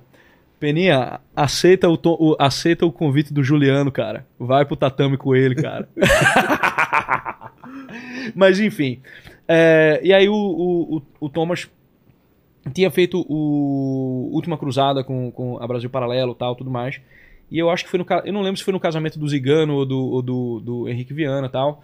Ele chamou a atenção da galera pra, pra, pra o meu caso, porque eles estavam fazendo um documentário sobre música Hum. é, a primeira arte. E aí é, ele disse, ó, tem esse cara aqui, que ele tem uma pegada diferente, não tem a pegada muito engomadinha da galera né, que, que geralmente circula nesse meio. Eles tinham alguma coisa já relacionada ao humor ou não? Não, Não, né? não. E aí me chamaram pra fazer. Tipo, aí na, na minha primeira, na minha primeira fala, eu já comecei ah, a- as perspe- o que é o homem. né? Tipo, as perspectivas do- sobre o que é o homem são, são várias, né? Dependendo do enfoque, você vai dizer que o homem é um animal é, racional, que ele é substância individual de natureza racional, que é um animal político, que homem é homem, menina é menina. Tipo, aí já tem o, o- Homem o- é homem. Aí já tem o Falcão ali, É. tipo, aí teve gente que vendo já começou a rir ali, né? E depois eu fiz uma explicação que não era, não era é, realmente humorística, mas que é, acho que as pessoas entenderam um negócio sobre música que elas não, que elas não entendiam ainda quando eu expliquei. É, e aí deu certo. Caiu na graça da É, galera. c- deu certo e o e então a Brasil Paralelo entrou em contato comigo, né, o, o Felipe Valerim, é, que é outro cara que eu curto pra caramba, ele entrou em contato comigo dizendo, ó bicho, deu certo isso aqui e a gente tá com uma ideia tipo de, de tratar mais de, de entretenimento, de, de, de, começar a aventurar por essa veia cultural assim, e a gente queria fazer um, um, um, um, um programa de comédia, a gente tentou pensar nomes assim, mas a gente acha que, tipo, rola o teu estilo pra gente fazer essa tentativa. Aí a gente, ah, beleza, vamos fazer um sketch sobre o quê? Sobre, sobre cinema, tá bom. É, fizemos um, fiz um, escrevi um episódio sobre cinema nacional, gravei, aí veio esse cara que é o, que é o meu editor, que é o Paz Grimland, é um, um, um, guri lá de Porto Alegre, bom pra cacete, assim, que, que se juntou a gente e a edição dele fez com que a coisa eh, pegasse tivesse um caráter próprio assim e engraçado e aí deu certo entendeu? E aí e aí ficou Mas você começou já fazendo com regularidade ou fazendo um não eu outro? gravei gravei é, gravei dois ou três episódios e aí quando a gente viu que, que, que era bom já, aí já começou a continuidade tá entendendo tipo eu tive alguns intervalos, eu acho que eu tive um intervalo de, de, de Quando dois, você começou lá no Brasil Paralelo? Eu ano? comecei em 2021. Ah, foi depois da pandemia, então. É. Tá. Depois não, ainda foi, ainda foi meio Pegou que durante, né? Eu restinho, peguei né? aquele, É. peguei aquele restinho ali. Eu ainda não podia vir Mas, pro Brasil. mas aí, pelo fato de você estar no Brasil Paralelo, veio também todo o preconceito de, ah, é um cara da direita, ou, ou a esquerda te aceitava? Como que ficou? Cara, esse preconceito ele vem mais quando eu furo bolha, tá entendendo? Porque É. tipo, tem bolha, né? Exatamente. É, por exemplo, eu, eu, vim, eu vir aqui É, já. tá furando já- uma já bolha. Tô, tô furando uma bolha porque É. aqui vem gente de, de, Tudo de quanto todo. é lado, Quando é. eu fui no podcast do Rafael Bittencourt, que é um podcast de heavy metal, furei, é, tipo, fura-se outra E bolha. Qual, qual foi a ração, por exemplo? E lá? aí, assim, tem muita gente que tá esperando. Por exemplo, é, quando eu fui no Bittencourt, teve gente. Gente até que eu conhecia, cara, que era, que era amigo meu que tocava música comigo em, em, em- em Recife, tá ligado? Tipo, colocando vômito, assim, tá ligado? Emoji de vômito. É. Porque... Eu digo, mas peraí, porra. Cara. Qual, qual, qual, qual, qual que é o negócio? É. E aí. E aí tem a gente lá, tipo, ah, Brasil para lerdos, é tipo, ah, esse fascista, não sei o que. Bom, mas foi pouco. E quando eu comecei a falar, tipo, a gente não tocou em política a hora nenhuma, porra. A gente tava falando sobre música, música. e a gente tava falando sobre outros assuntos, né? A gente tava falando, a gente tocou em filosofia, a gente tocou é, em, em, em religião e tudo mais, de, de uma maneira que eu acho que as pessoas não estavam, as pessoas não estavam esperando isso. E, e foi meio que tipo, é, realmente, quando você conversa com o cara, cara a cara, assim, tipo, de uma maneira, um de tempo, uma maneira né, pra- aberta, você vê que, tipo, as coisas não são tão simples quanto. quanto, quanto claro, quando você tá em casa, você tá assistindo, eu entendo, porque, tipo, eu já, eu já olhei muito o YouTube, já, já tive troll na minha época de Orkut, eu, eu trollava pra caralho. Eu tinha, um, É? é, eu tinha um fake chamado Cláudio Canija, tá ligado? O, o- Do- do- o do- o jogador o jogador. argentino. Véi, eu zoava muito as comunidades de, heavy metal que É tinha lá em, lá, lá em Recife, assim, tipo, eu bo- botava pra fuder, assim, a gal- enfim. Então tinha aquela eu tinha aquela coisa meio de, de troll. Então eu sei como é ser troll e eu sei como é ser reativo na internet, porque, tipo, você não tá fazendo parte daquela conversa ali, tá entendendo? As pessoas, elas não são bem pessoas pra vocês ali. elas É, é um ela, alvo. né? ela é um, um- um alvo, alguma coisa assim, tipo... Quando você começa a você entende escutar... isso? Hã? Você entende isso, cara? Eu entendo isso, cara. Por que, que a pessoa tá na casa dela e fala, vou xingar aquele cara que eu não conheço? Só Porque- porque ele tá do outro lado. Porque ela já bateu punheta aquele dia, tá entendendo? Já fumou um cigarro, você não tinha mais nada pra fazer e foi. E foi É tá entendendo? diversão, É, é meio que. é frustração, o que que é? Acho, acho que um pouco de tudo É. é, é, ao mesmo tempo, tá entendendo? E então tem essa, tem essa coisa assim, tipo, de você ir validar os seus afetos na internet. Porque a, a- a internet, voltando àquela coisa da, da, da quarta camada que eu, tava, Sei. que, eu, que eu tava falando, a internet ela é um grande A pessoa Potencial nem- a pra não pessoa entendeu direito, ficar- E a gente não entendeu, di- não entendeu direito essa separação. A galera separa, mas não tá mais separada. É. Hoje em dia tá tudo junto, né? É. Você na internet, você fora da internet, meio que virou a mesma coisa. Sim, Antigamente sim. a gente separava no Sim, começo, que nem é, você falou, é. né? Mas é que assim, eu não, eu não acho que eu sou um personagem, tá entendendo? Claro, todo mundo quando vai falar, né, tipo, deixa, certa, deixa certas coisas Você por- realça falar. tipo de. É. É, você, você realça certas coisas, mas, tipo, mas não tem uma separação. Tipo, eu, eu- o, o eu que tá conversando aqui contigo é o, É o é o mesmo. mesmo que vai chegar na, na igreja amanhã e vai, vai se confessar, tá entendendo? Concordo. É, então, então eu não tenho essa, eu não tenho essa, é, essa coisa assim, eu não, eu não, essa coisa da biografia exemplar e tal, tipo é uma coisa que pra, pra, pra parafrasear o Sérgio Moro, né, tipo que ele meteu essa uma vez, tipo, Ah, ele meteu? é, não, deixar, quero deixar uma biografia exemplar, tipo, eu não, eu não, me, eu não me preocupo muito com, com, com isso, tá entendendo? Eu, é, eu me preocupo em ver que eu quero ver as coisas como elas são, eu quero ser capaz de dizer as coisas como elas são Mais gelo? Chegou? Tem mais gelo, você quer mais gelo? Eu quero, quero, quero. E eu quero ser capaz de dizer as coisas como elas são com uma boa dose de graça e, Tá. e humor. Tá entendendo? É isso. E eu faço isso, não é só no- no- nos programas, eu faço isso com a minha vida. Tipo, eu converso com a minha mãe assim, tá entendendo? Às vezes a minha, pô, minha mãe sente muita falta de mim, né? Tal, não sei o que lá. Tipo, ela me liga, às vezes, tipo, meio, meio quase chorosa, assim, meu filho, eu tô com tanta saudade. Aí eu faço uma piada, ô mãe, porra, tá, tá de brincadeira, né? Ah, é porque você não é mãe. Eu digo, graças a Deus, né? Já imaginou, eu, já, eu já imaginou eu parindo bienal, né? Meteu. Enfim, aí eu, é, eu tenho essa coisa, tipo, é, eu levo a minha vida assim, tá entendendo? Aí as pessoas às vezes olham pra, pra, pra, pra, pra coisa e vê que você tá numa certa, sei lá, o cara vê que eu tô na, na Brasil Paralelo. Aí ele presume, É. tá entendendo? É o lance que, de que presumir eu- é, que Ele presume que é as minhas... é. E é triste, cara, porque assim.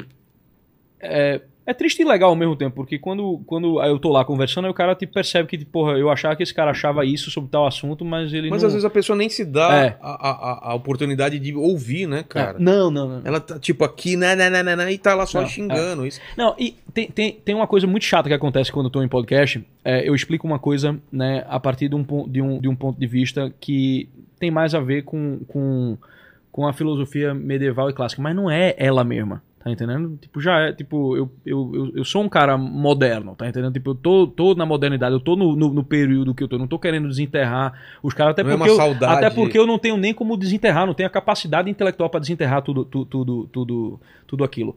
Mas eu boto uma, eu boto uma, eu boto uma objeção sobre alguma coisa, é, trago um, um questionamento que vem mais por essa vertente, aí já vem os, os especialistas de, de, de, de- filosofia. Né? Ah, não, mas isso já foi destruído pelos nominalistas É. e não sei o que ela digo. Destruído onde, cara pálida?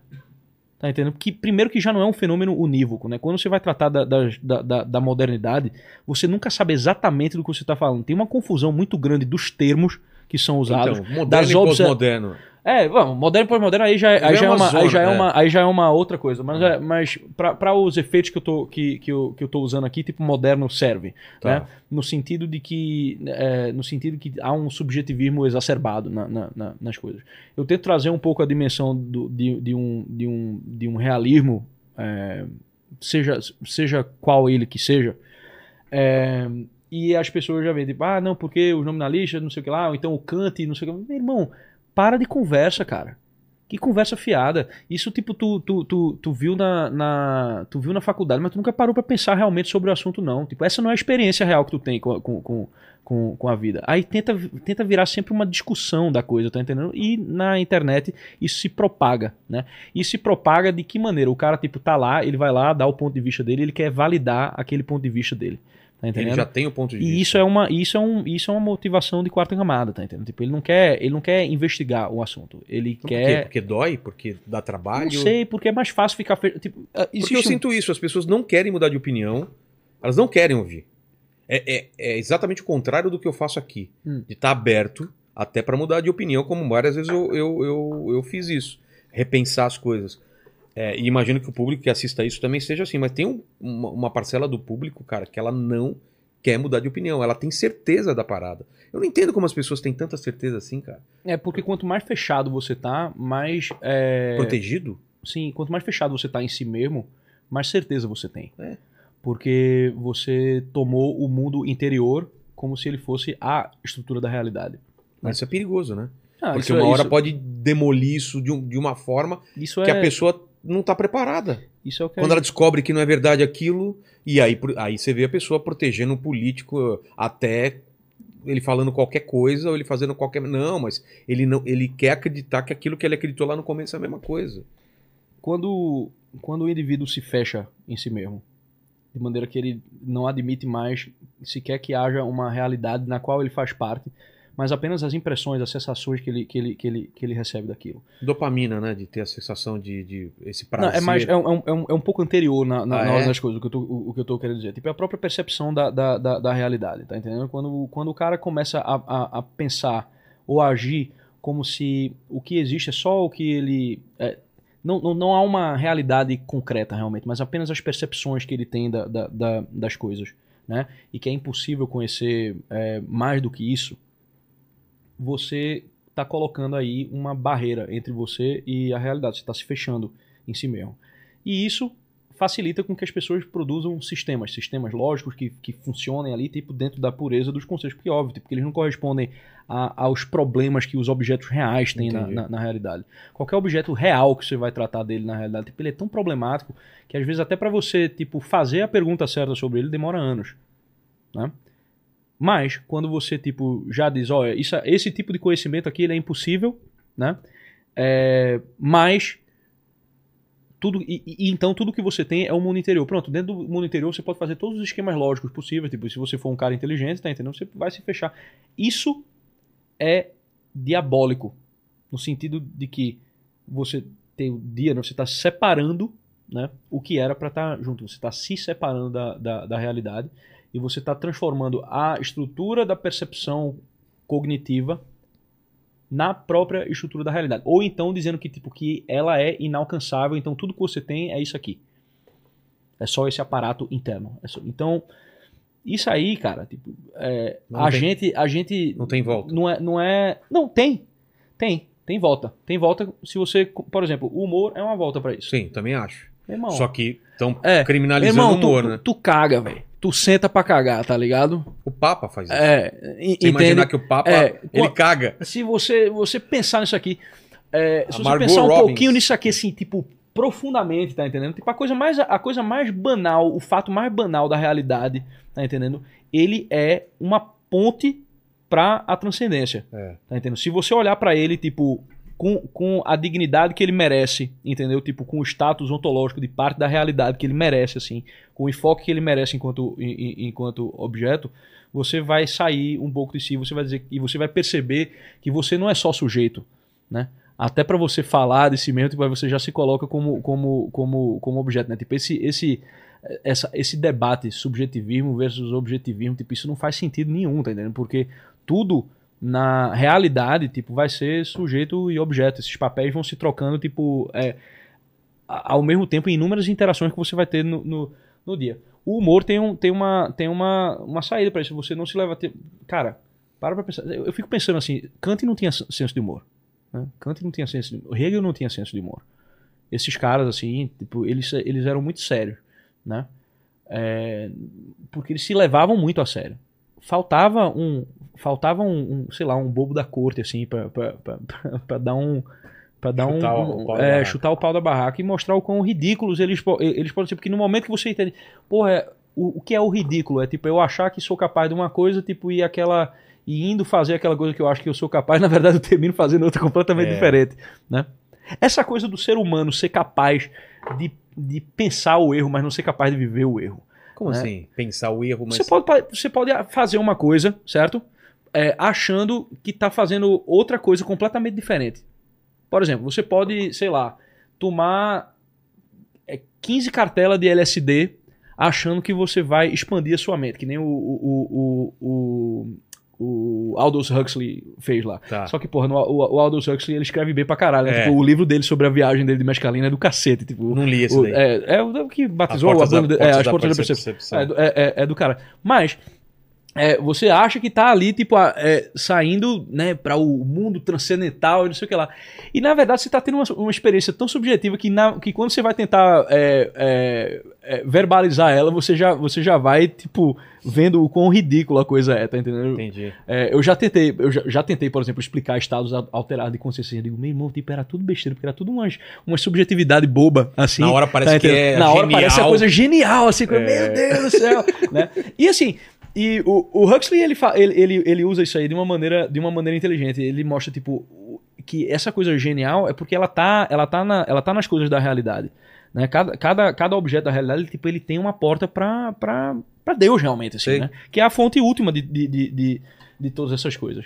Só que quando você tá, tipo, num modo é, artificialmente contemplativo, você perde a ação humana também, porque o seu eu meio que se dissocia, né? Você, tipo, eu acho que qualquer um que já teve essa experiência sabe, Total. sabe como é, né? Você, você, é, você pega e, e, e pensa um monte de coisa e você não consegue agir. Você tipo pensa, ah, eu vou tomar isso aqui, mas qual que é a, mas qual que é a, a consequência de eu pegar isso aqui e tomar isso aqui? O que significa realmente eu pegar isso aqui e tomar isso aqui? Então é uma contemplação tão, tão é, exacerbada e fora do senso da proporção que você entra no- na esfera da inação e da dissolução do, do, do erro. Então tipo, esse é um, esse é um erro. Agora eu posso dar um erro mais, eu, eu posso dar um, um- um erro mais simples. Eu tenho um amigo que ele tá até aqui, mas eu não vou dizer o nome dele Tá. né? Que ele tava numa, ele tava numa balada e ele conheceu uma menina. Ele achava o, o tempo inteiro que ele, que ele, que ele tava cantando uma menina até o momento derradeiro. Então ele. ele- Então o homem é capaz do, Mas do, um erro que ele não sabia. do erro que ele não sabia. Entendi. Mas existem erros que você tá cometendo, tipo, e que você, é, por exemplo, filosoficamente é comum pra caramba. O cara cometer um erro e não perceber que cometeu o erro. Filosoficamente. Sim. Entendeu? Não é por. É, o cara, por Não. exemplo, o cara descreveu uma experiência que ele, na verdade, não poderia ter tido de jeito, de jeito nenhum. Tá. Por exemplo, o cara que escreve que é, não é possível você é, distinguir causa de efeito. Peraí, mas aí quando. Só pra você, seu Ah. amigo, você não terminou a história. Ele descobriu o negócio e continuou ou parou? Ah, isso, isso aí ele Aí conta fica- depois. Isso, aí isso ele- aí fica. Você, você, tipo, você escolhe o final. É. Você decide. Tá. Já Bo- bota, Já bota- sabemos o já final. sa- Tá, olha o sorriso que ele tá no rosto. Já sabemos o final. Teve um final feliz, não é, Paguito? Se você fosse apostar, eu acho que Definitivamente. final, definitivamente feliz. final foi feliz. O erro não teve erro. Ele foi, um É. grande acerto na vida. Exato, exato. E a vida a partir A mais daí. que vem para o bem. Há males que vem para o bem e bens que. Não é mal, não. É um. Né? É, foi um, foi um erro de cálculo, mas É. no final o objetivo Exato. foi O atingido. que o- ele não sabia. Então, É. a partir do momento que ele soube, a vida se foi É, transformada. aí ele teve, aí ele foi em, Foi aí transformado. Ele, aí ele se encontrou numa, numa posição de escolha realmente. Exatamente, é. É. tipo o do Matrix, né? Pílula azul e pílula vermelha. E ele falou: vou acordar para a A ponta da realidade. pílula era vermelha. É, ele pegou a vermelha e falou: dá duas dessa que eu quero acordar para a realidade e tá aí felizão até hoje. Olha aí. Né? É, mas, por exemplo, o cara, o cara que vai lá e, e diz assim, ó, não existe causa e efeito, porque quando você vê, tipo, eu, eu- você vê você empurrando esse copo aqui, ele chegando ali, tipo, na verdade o que aconteceram foram movimentos separados que você juntou na sua mente. Ô, louco. O cara que diz isso, e ele tá escrevendo isso numa página, e ele quer que eu conecte o que ele tá falando naquela, naquela página com o entendimento do que ele tá querendo me dizer, esse cara não pode ter essa experiência. Ele que separou os movimentos na, na mente É. dele. Tá entendendo? Mas, muito da filosofia moderna é assim. Entendeu? É se livrar da ideia de, de, de, de- causa e efeito, por exemplo, para substituir ela por um meio, meio que um, um, um consenso das opiniões e tal. Tipo, Uma coisa, uma coisa meio, meio, meio, meio estranha. É, essa é uma experiência que o cara em si ele não, ele não pode ter. Então existe uma. Existe o, o professor Olavo percebeu é, isso na, na filosofia moderna num, num conceito que ele criou chamado paralaxe cognitiva, que é quando você está dando um testemunho da realidade que impossibilita você dar esse testemunho em, em primeiro lugar. É quando a sua própria filosofia impossibilita que você a diga. Por exemplo, você tem lá os, os de- deconstrucionistas, né? Tipo o, o, é, Jacques Derrida, o Derrida, Paul Deman, esse- esses caras assim. Esses caras vão dizer que tudo é texto. Tudo é só texto. O texto nunca chega a, a, a- tocar no objeto real. Ele, não, ele nunca vai conseguir, tipo, é, apontar. Ele nunca vai conseguir expressar realmente a realidade porque ele é só texto, são só nomes e, tu- e tudo mais. É meio que um nominalismo levado à a, a, a, enésima potência. Mas eu tenho que ler aquilo e entender o que ele está me dizendo. É.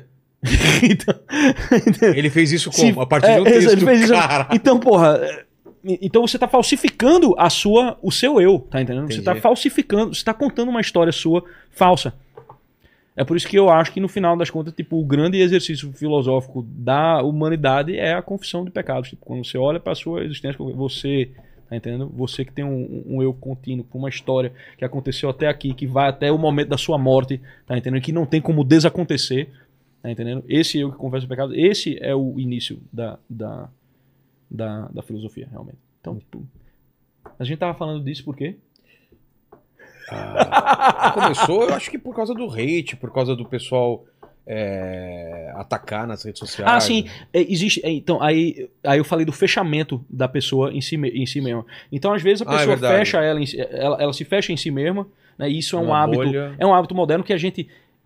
Tanto, tanto é fácil a gente cair nesse erro, né? Que a gente já caiu lá no início, né? Mas Tipo, é uma, uma coisa também da pessoa se sentir pertencente a um grupo também. Não Também- tem é, isso também? Isso, isso tem. Isso aí é uma coisa da, da, da quarta camada, né? É. Que, é- que aí o grupo vai validar os seus afetos e vo- você vai se sentir ali. Pertencente. É. No jovem tem muito isso, né? O jovem, tipo, às vezes ele sai do, da, da- do seio da família para ir pra teta da raparigagem. É. Por quê? Porque ali ele encontra um grupo que tem cri- outros critérios, entendeu? Nos quais, tipo, a família já ama ele, tá entendendo? Tipo, aquilo, aquele amor é garantido. Então, tipo, ele. É, Tem que ele, conquistar. né? é, ele, pô, aí ele vai conquistar o, o, o aplauso e a estima da multidão que muitas vezes o despreza, né? E que quer, e que, e que quer o mal dele. É, muitas vezes. Às vezes não. Às vezes o cara, sei lá, entra num grupo de, de, de, de karatê ou de, ou de artes marciais e pá, e ele consegue, tipo, a partir daquele, daquele grupo, até criar a própria individualidade dele, é, a- até entender a própria individualidade dele através da luta, através da, da, da- do confronto de forças, né? É, e eu acho isso aí uma coisa, uma, uma coisa muito, muito salutar, né? É, agora tem o tipo, sei lá, você entrar. Você tem 14 anos, você entra tipo pra uma militância no, no, no colégio, Grêmio de colégio. Tipo, ah, interessante. Ah, que bonitinho. Tá entendendo? Aí você entra na faculdade, tipo, no diretório acadêmico, é, quando você tinha que estar tá adquirindo as, a, as ferramentas para você, tipo, ser competente em, em, em, em, alguma coisa e dali dar outros passos, né? Porque, tipo, não termina... A hierarquia da, da, do, da, das coisas não termina em você conquistar uma, uma, uma, competência, né? Tipo, isso aí é só uma, isso aí é só uma receita para você criar gente ansiosa e deprimida no, no, no, no futuro. Mas o maluco tá ali, ele entra na faculdade e aí ele começa a, a, a ter a, a, afirmação do grupo, né? É, ele começa a usar um certo linguajar que, co que corresponde ao que ele acha que é uma experiência, mesmo que ele não a tenha, mas ela tem, mas ela tem a aparência de corresponder à experiência. Então ele se sente entendido, se, tem, se sente compreendido, se sente é, é, contemplado por aquela, por aquela coisa. E aí, tipo, tirar ele, tirar ele daquilo é muito difícil. Por isso que o jovem é muito dado ao, ao pasmatório, como diria Machado de Assis. Pasmatório? pasmatório. Pasmatório é a, é a multidão falante, né? Aquele conversê danado. A gente é muito dado ao conversê, né, cara? É. Tipo, para o bem e para o mal. Tipo, ajuda e atrapalha. Eu acho que o, o podcast é um fenômeno que, que meio que, que valida isso, né? Como as pessoas querem ouvir conversas, as pessoas conversando, falando sobre coisas, né? É. Mas, mas você falou que não, não necessariamente é um caminho sem volta. Você acha que que isso dá para ser quebrado, que porque eu, eu, vejo um pouco com pessimismo, que as redes sociais elas reforçam esse, esse em si, mesmo, em si, mesmas, em si mesmamento, é, as bolhas e, e, e, dificulta mais a pessoa ir pro mundo, porque ela tá protegidinha naquilo lá, daquele pessoal que valida as coisas dela, só recebe se a pessoa acredita em ufologia e não sei o que, ela recebe só aquilo, se a pessoa é de direita ou de esquerda, tá lá no grupinho dela é. e ataca aquela, os outros que estão tentando é, não validar a coisa. É os grupos, né, é. WhatsApp. E parece que é um caminho sem volta, né? Porque antes a gente convivia mais com as diferenças. Grupos de amigos, escola, não sei o que, era todo mundo, cada um pensava diferente, estava de boa, todo mundo bebia. A gente junto. não tinha, a gente não tinha tanto acesso a, a, eu acho, a gente não tinha tanto acesso a expressar as nossas impressões.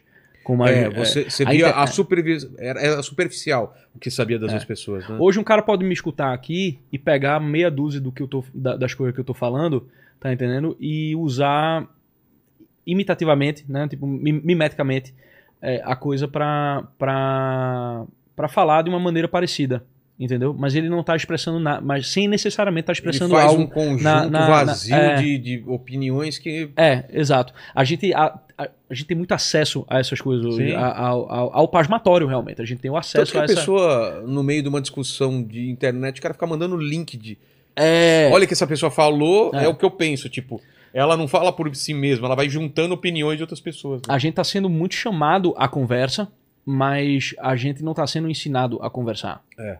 Escutar, Porque se né? você não tem, se você não consegue enxergar a diferença entre um, um, um, eu seu, o eu do outro, as coisas do mundo, tá? Você não tem, você não tem essa, a, isso é uma coisa de maturidade, cara. É, e você reage sempre emocionalmente às coisas, tá entendendo? Você reage sempre tipo com aquela, com aquela é, indignação, é. né? Tipo aquela, aquela ofensa, pá. É muito difícil me ofender, cara. Tipo, é... Você é de boa com relação a isso? É, é. é. Já, eu já escutei umas paradas bem. É bem, mesmo? Bem, bem... hate, essas coisas? é, é, tipo. É que eu nem, eu nem, chamo, nem chamo isso aí de hate, tá ligado? Porque eu acho que. que, que é, é dar crédito demais pra, pra chamar isso de um ódio, tá entendendo? Você é, é coloca como o quê? É um reflexo é um do que a é, pessoa tipo, é? É, tipo, é, é? Não, é um reflexo tipo, tipo você vai no, no médico e, e, Ele bate tem, no seu joelho e você levanta a perna. A maioria das pessoas escuta uma palavrinha, tá entendendo? Tipo, e, e já. E, já... E responde. Esse negócio de gatilho que o pessoal fala, fa, fala, por exemplo, que é mais uma expressão americana que a galera tá falando. Véio, eu, eu, volto dos Estados Unidos pra cá, tipo, aí cada vez mais a galera tá americanizada. Eu venho, tipo, querendo encontrar o meu Brasil, varonil, né?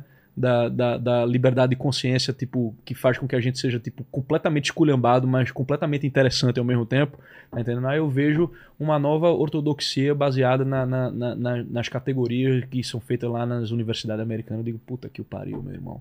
Aí tu quer me fuder, né, velho? Tipo, cadê seu Nivaldo, meu querido seu Nivaldo, tá entendendo? Tô tendo que ouvir aqui o que alguma idiota branquela no departamento de ciências sociais lá, lá, lá dos Estados Unidos, tipo, tá, tá falando, tá entendendo?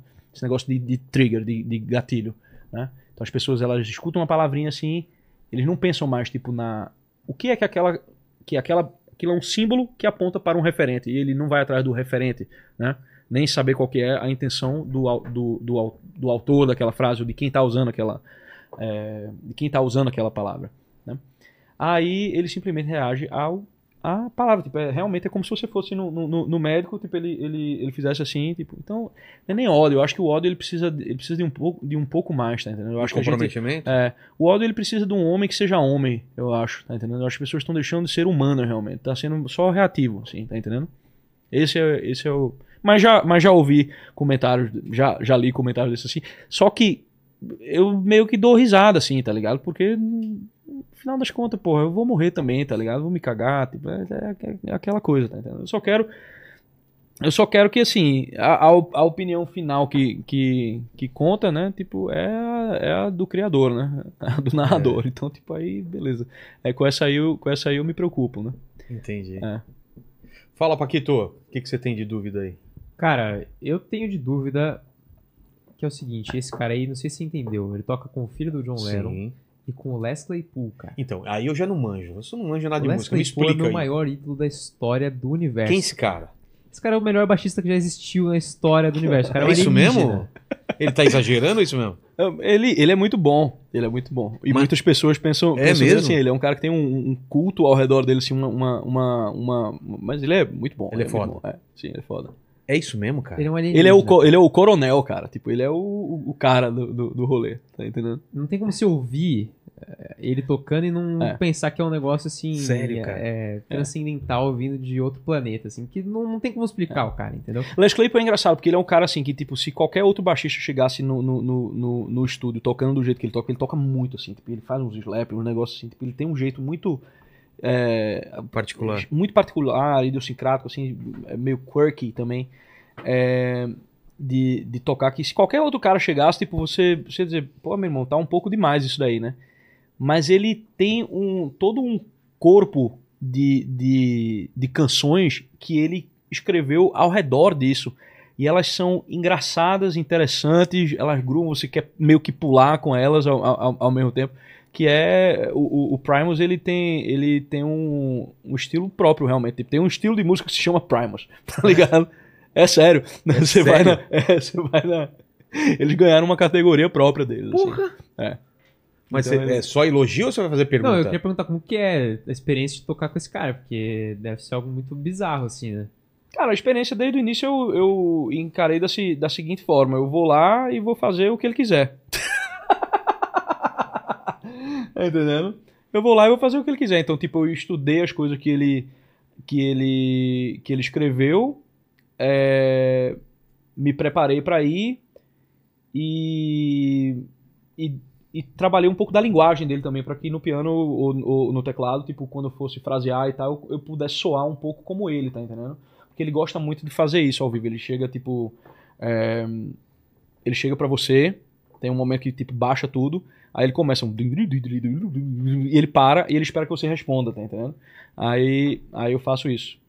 É, Não, ele é ótimo. Ele é ótimo. É, faz, um, faz um tempo que a gente não, não, não toca junto. Acho que a última vez foi 2020, na verdade. A gente tocou um cruzeiro com, com, com, com o Delirium. Mas eu encontrei com ele agora. Eu fui em alguns, é, fui em alguns shows dessa, desse novo projeto. que Novo não, é velho, mas ele tá fazendo uma turnê com, com o Frog Brigade agora tal é, com o Harry Waters, que é o filho do Roger Waters, tal, que é um cara legal pra caramba também. É, e, pô, ele. Como é, como é que eu posso dizer? Tipo, ele é o único cara que pode tocar do jeito que ele toca, tá entendendo? Ele é o único cara que tem. Ele pegou a última licença pra tocar da, da, da, da- daquele jeito. Qualquer, qualquer pessoa que for tentar imitar ele vai ser uma porcaria, tá entendendo? Qualquer pessoa que chegar tentando fazer o que ele faz vai ser uma porcaria. Tipo, é só ele pode fazer aquilo. É impressionante. Cara, desculpa a ignorância, mas vou ouvir esse cara agora, porque. Cara, você tem Tipo, que ouvir, velho. Sério? É que. Me manda o link Eu vou então. te mandar. É que assim, quem tá mais acostumado com uma coisa mais pop pode achar muito estranho. É? Não, mas eu, mas eu, eu sou é, aberto é, a. é, é adstringente e é estranho. É? É, é, É realmente estranho. Estranho é a palavra mesmo, É. assim. Tá. é. É bizarro. Adstringente é bom também. Não tem nada a ver com o cara do Red Hot lá que toca o. Não, mas eles são muito amigos. É? É, eles são muito amigos. E eu acho do caralho o É. jeito do cara tocar lá. É, então, ele toca com o slap também, que é a mesma técnica que o Flea usa bastante, Sei. assim, só que ele faz um. O Flea faz o básico do Snap, entendeu? Ah, é? Ele vai- é ele vai mais é longe do que aquilo? insano no Snap, assim, é doideira. Entendi. Manda aí, Paquitos. Ó, eu queria saber também como que foi estudar na Berkeley e se tem alguma diferença da época que você estudou, da Berkeley antes de você estudar e da Berkeley atualmente, porque eu vejo que a galera antes conhecia muito a Berkeley por ter só os jazzistas, né, e tal. E atualmente também tem muita gente falando assim que você acaba indo parar na Berkeley sem querer, assim, que só tem bicho grilo, só gente estranha lá na Berkeley. Eu queria saber como que é isso aí. Tá. É, na minha época, a Berkeley já era muito diferente da Berkeley dos anos 80 e 90, certo? A Berkeley dos anos 80 e 90, na época que tinha o Herb Pomeroy, é, Ray Santisi, esses caras lá, é, Mick Goodrick, que ficou até, tipo, Mick Goodrick faleceu, acho que uma, uma, é, é, um dia desses, cara. Não, não, não faz muito tempo, não. É, essa Berkeley era realmente muito jazzista, assim. Quando eu entrei, já era 2010. E era a época já que o John Mayer tava fazendo muito sucesso e tal. Então, tipo, foi uma multidão de cantor, cantora entrando no negócio e o nível mais baixo, tá entendendo? É, claro, ainda tinha uma galera de nível absurdo lá, né? Tipo, tem, tem, tinha uns caras, assim, realmente de, de, de outro mundo. Mas aquela exigência e aquela, tipo, exclusividade do jazz na, na Berkeley já não existia quando, já, quando, já quando eu cheguei. É, hoje, a coisa... O sistema educacional americano, ele tá todo decaindo. Todo, todo, todo decaindo. Porque ele tá... É, muito focado nessa coisa da cultura woke, muito focado nessa é, nessas não questões, entendeu? Ou que são questões não que não tem muito tem muito a ver com música, tá entendendo? Com o seu métier, tá entendendo? Como é que você tipo vai tá pensando em, em, em questões de gênero, tá ligado? Quando você tem que, sei lá, pagar as suas contas sendo um saxofonista, porra. É. Tá entendendo? É, então, é, hoje tá, tem muito mais é, espaço para você ter uma graduação lá e você não ser realmente lá muito bom. Já na, já, já na, minha, já na minha época, eu não sei se eu me formaria na, na, na, do- na dos anos 80, não. Tá É? entendendo? Porque os caras eram, os cara eram, eram casca grossa, velho. Tá ligado? Os caras eram casca grossa, saca? É, porque eu me formei com notas muito boas, tá ligado? Tipo, eu só tirava A nas minhas, prof- na- nas minhas é, coisas de proficiência. Então, tipo, eu acho que já é- eu acho que a- o nível já tava já, já tava no, no- já tava um pouco mais, mais permissivo. E hoje é, e hoje continua, só que ainda tem esse agravante cultural que já tinha começado na minha época. Na minha época já tinha tipo o departamento de liberal arts, né? Que, porra, meu irmão, liberal arts é era um negócio do cacete que existe nos Estados Unidos. Tipo, aqui você entra na, na, na faculdade e você vai aprender só as coisas da- do, seu, do, do seu negócio. Quando você entrava numa faculdade americana para você ter um bachelor's degree e tal, um bacharelado, você tinha todo um corpo de conhecimento linguístico, matemático, cultural, que você era exposto, tá entendendo? Para você se tornar uma pessoa culta dentro, da, dentro da, da, da, da faculdade. Isso funcionou durante muito tempo. Durante muito tempo funcionou. Só que houve uma ocupação de, de espaço muito, muito, muito grande, tá entendendo? Então essa parada tipo pós-moderna é, veio infectando o negócio de tal maneira que virou meio que uma fábrica de, de, de gente imatura e, e, e doida, tá entendendo? Não tô dizendo que, é, que, que, que não vale a pena você ir pra lá. Tipo, vale a pena, sempre vai valer a pena você, vo- você ir pra Berkeley pelo seguinte, porque você vai encontrar excelência lá. Tem excelência lá. Sempre vai ter, tá entendendo? Porque tem professores muito foda, tem instrumentistas muito foda, então sempre vai ter. Então, isso é bom. E o seu networking sempre, sempre, sempre vai ser bom. Tipo, você sempre vai conhecer alguém que, que, que vai terminar fazendo alguma coisa notável, que vo- você vai conseguir alguma coisa por ela, né? É, depois vocês trocam favores e tudo mais. Tipo, é, é muito bom nesse, nesse sentido. Agora, não é realmente mais do que era no, no- no- nos anos 80. Eu lembro que tipo, tem até um, um certo boicote é, por, por parte de alguns departamentos com certos professores que eram mais casca grossa, assim. Por exemplo, tem um cara que eu conheço, um, pianista, Getro da Silva. Ele era pianista da Whitney Houston. Ele é incrível. Como professor, ele é um cara casca grossa, tá entendendo? Ele vai olhar pra tu e vai dizer, bicho, tu teu time feel tá zoado, tu precisa fazer isso, isso, isso aqui, tu precisa transcrever esses e esses caras, tipo, e tu precisa fazer isso urgentemente, senão tu não vai ter lugar nesse, no, no, no- no negócio. E se tu fizer um trabalho meia bomba, ele vai ficar com raiva de ti. Tá Mas não é o professor lá do Whiplash Com- lá. Não, não, não é. Aquela- Ah, meu irmão, é, é que, meu irmão, não tem coisa mais chata que filme de músico, tá É ligado? mesmo? É, é muito chato Mostra, filme não, de não é a realidade? Não, não é, tá ligado? Tipo, Você assistiu o Whiplash, cara? é, é sempre vezes, chato. É, é bom pra caralho. É muito Filme raro. sobre Beethoven, chato pra caralho, tá Putz, ligado? O, o Amadeus, so- o... Não, os filmes sobre Mozart, tipo, uma mentirada danada. Porque assim, é, é, é chato que ele mostra um- a coisa acontecendo assim muito rápido, tá entendendo? Tipo, sei lá, filme sobre Ray Charles, ele tá lá, tipo, hit the road, Jack, aí, tipo, aí de repente ele já tá gravando o negócio, o negócio já saiu no- na, na, na, É, na Billboard, ele já, tá, sensação- ele já tá na turnê e que lá. Dá uma Ninguém- sensação errada, Irmão, né? ninguém mostra as sessões de gravação que duram 10 horas, tá ligado? A galera tentando pegar um take assim na madrugada, tipo, todo mundo de má vontade, tá ligado? Nin- Ninguém, mostra, ninguém É. mostra isso, tá ligado? Aí o cara pensa que, tipo, que música é um, é um negócio, ah, é maravilhoso, pá, assim, meu irmão. Aí eu. Aí eu. eu, eu- E nesse caso do. do, do Whiplash, como se a evolução musical do cara fosse assim, tá entendendo? Uma coisa é o cara ser casca grossa, uma coisa é o cara ser rígido. Exigente. Tá entendendo? É, mas outra coisa é o cara ser um sociopata, que nem aquele, que nem Tá- aquele, que nem aquele maluco lá. Tipo, não. É, tu faz isso nos Estados Unidos, tu vai pra cadeia, pô. É. Tá ligado? é isso, tá, tá numa. Meu irmão, se tu tá numa escola de música, tá entendendo? E tu encosta num aluno de uma maneira que ele não gostou, tipo, já é, já é base pra tu tomar um Pior do processo. que aqui. Porra! É, né? Ah, o brasileiro, ele é um povo que fala tocando um, É. o- um- um no outro, né? Tipo, a gente, ah, sei que lá, pá, até, até inimigo, né? É, é assim. Agora, nos Estados Unidos é a coisa. Tanto que os, por isso que os caras se resguardam muito, né? Aí tem, aí tem sempre um seminário sobre conduta própria com os alunos e não sei o que lá, porque todo mundo. É, Tá nesse pavor todo agora, mundo né? cheio de dedos, assim, pra, É. pra, pra, pra fazer. Imagina tu meter a mão na cara de um aluno, porra, tá ligado? Ah, tomar no cu, porra. Você falou de, de cultura woke, cara. Você vê isso como uma realidade? Ou você vê exagero da galera? Nem tudo que o pessoal fala que é, é? Ou existe realmente um, um- um- uma coisa geral de mudança de comportamento a partir da, da cultura, dos filmes, livros e tal? Você vê isso como um movimento natural, alguma coisa forçada? Ou se nem existe isso? Existe e existe muita narrativa forçada. A, a, a, Um exagero. Também. A gente vê, vê woke em- em onde não tem também. É, é porque você, tipo, a galera começa a forçar a barra, aí você fica reativo, tá entendendo? Aí fica, aí fica complicado você manter a sanidade dentro desse, dentro desse meio. Mas, assim, o homem comum americano continua sendo o homem comum. O cara que vai cuidar da- do teu encanamento, o cara que vai trocar o poste de luz, tá ligado?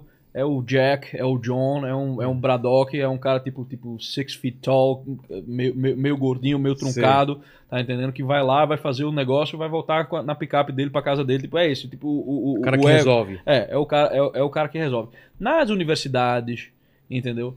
Nos e em determinados cursos mais, tá entendendo? Tipo, no- nos cursos mais voltados para linguística, tá entendendo? Artes, essas coisas. Tipo, aí realmente a coisa é quase 100% só woke, tá entendendo?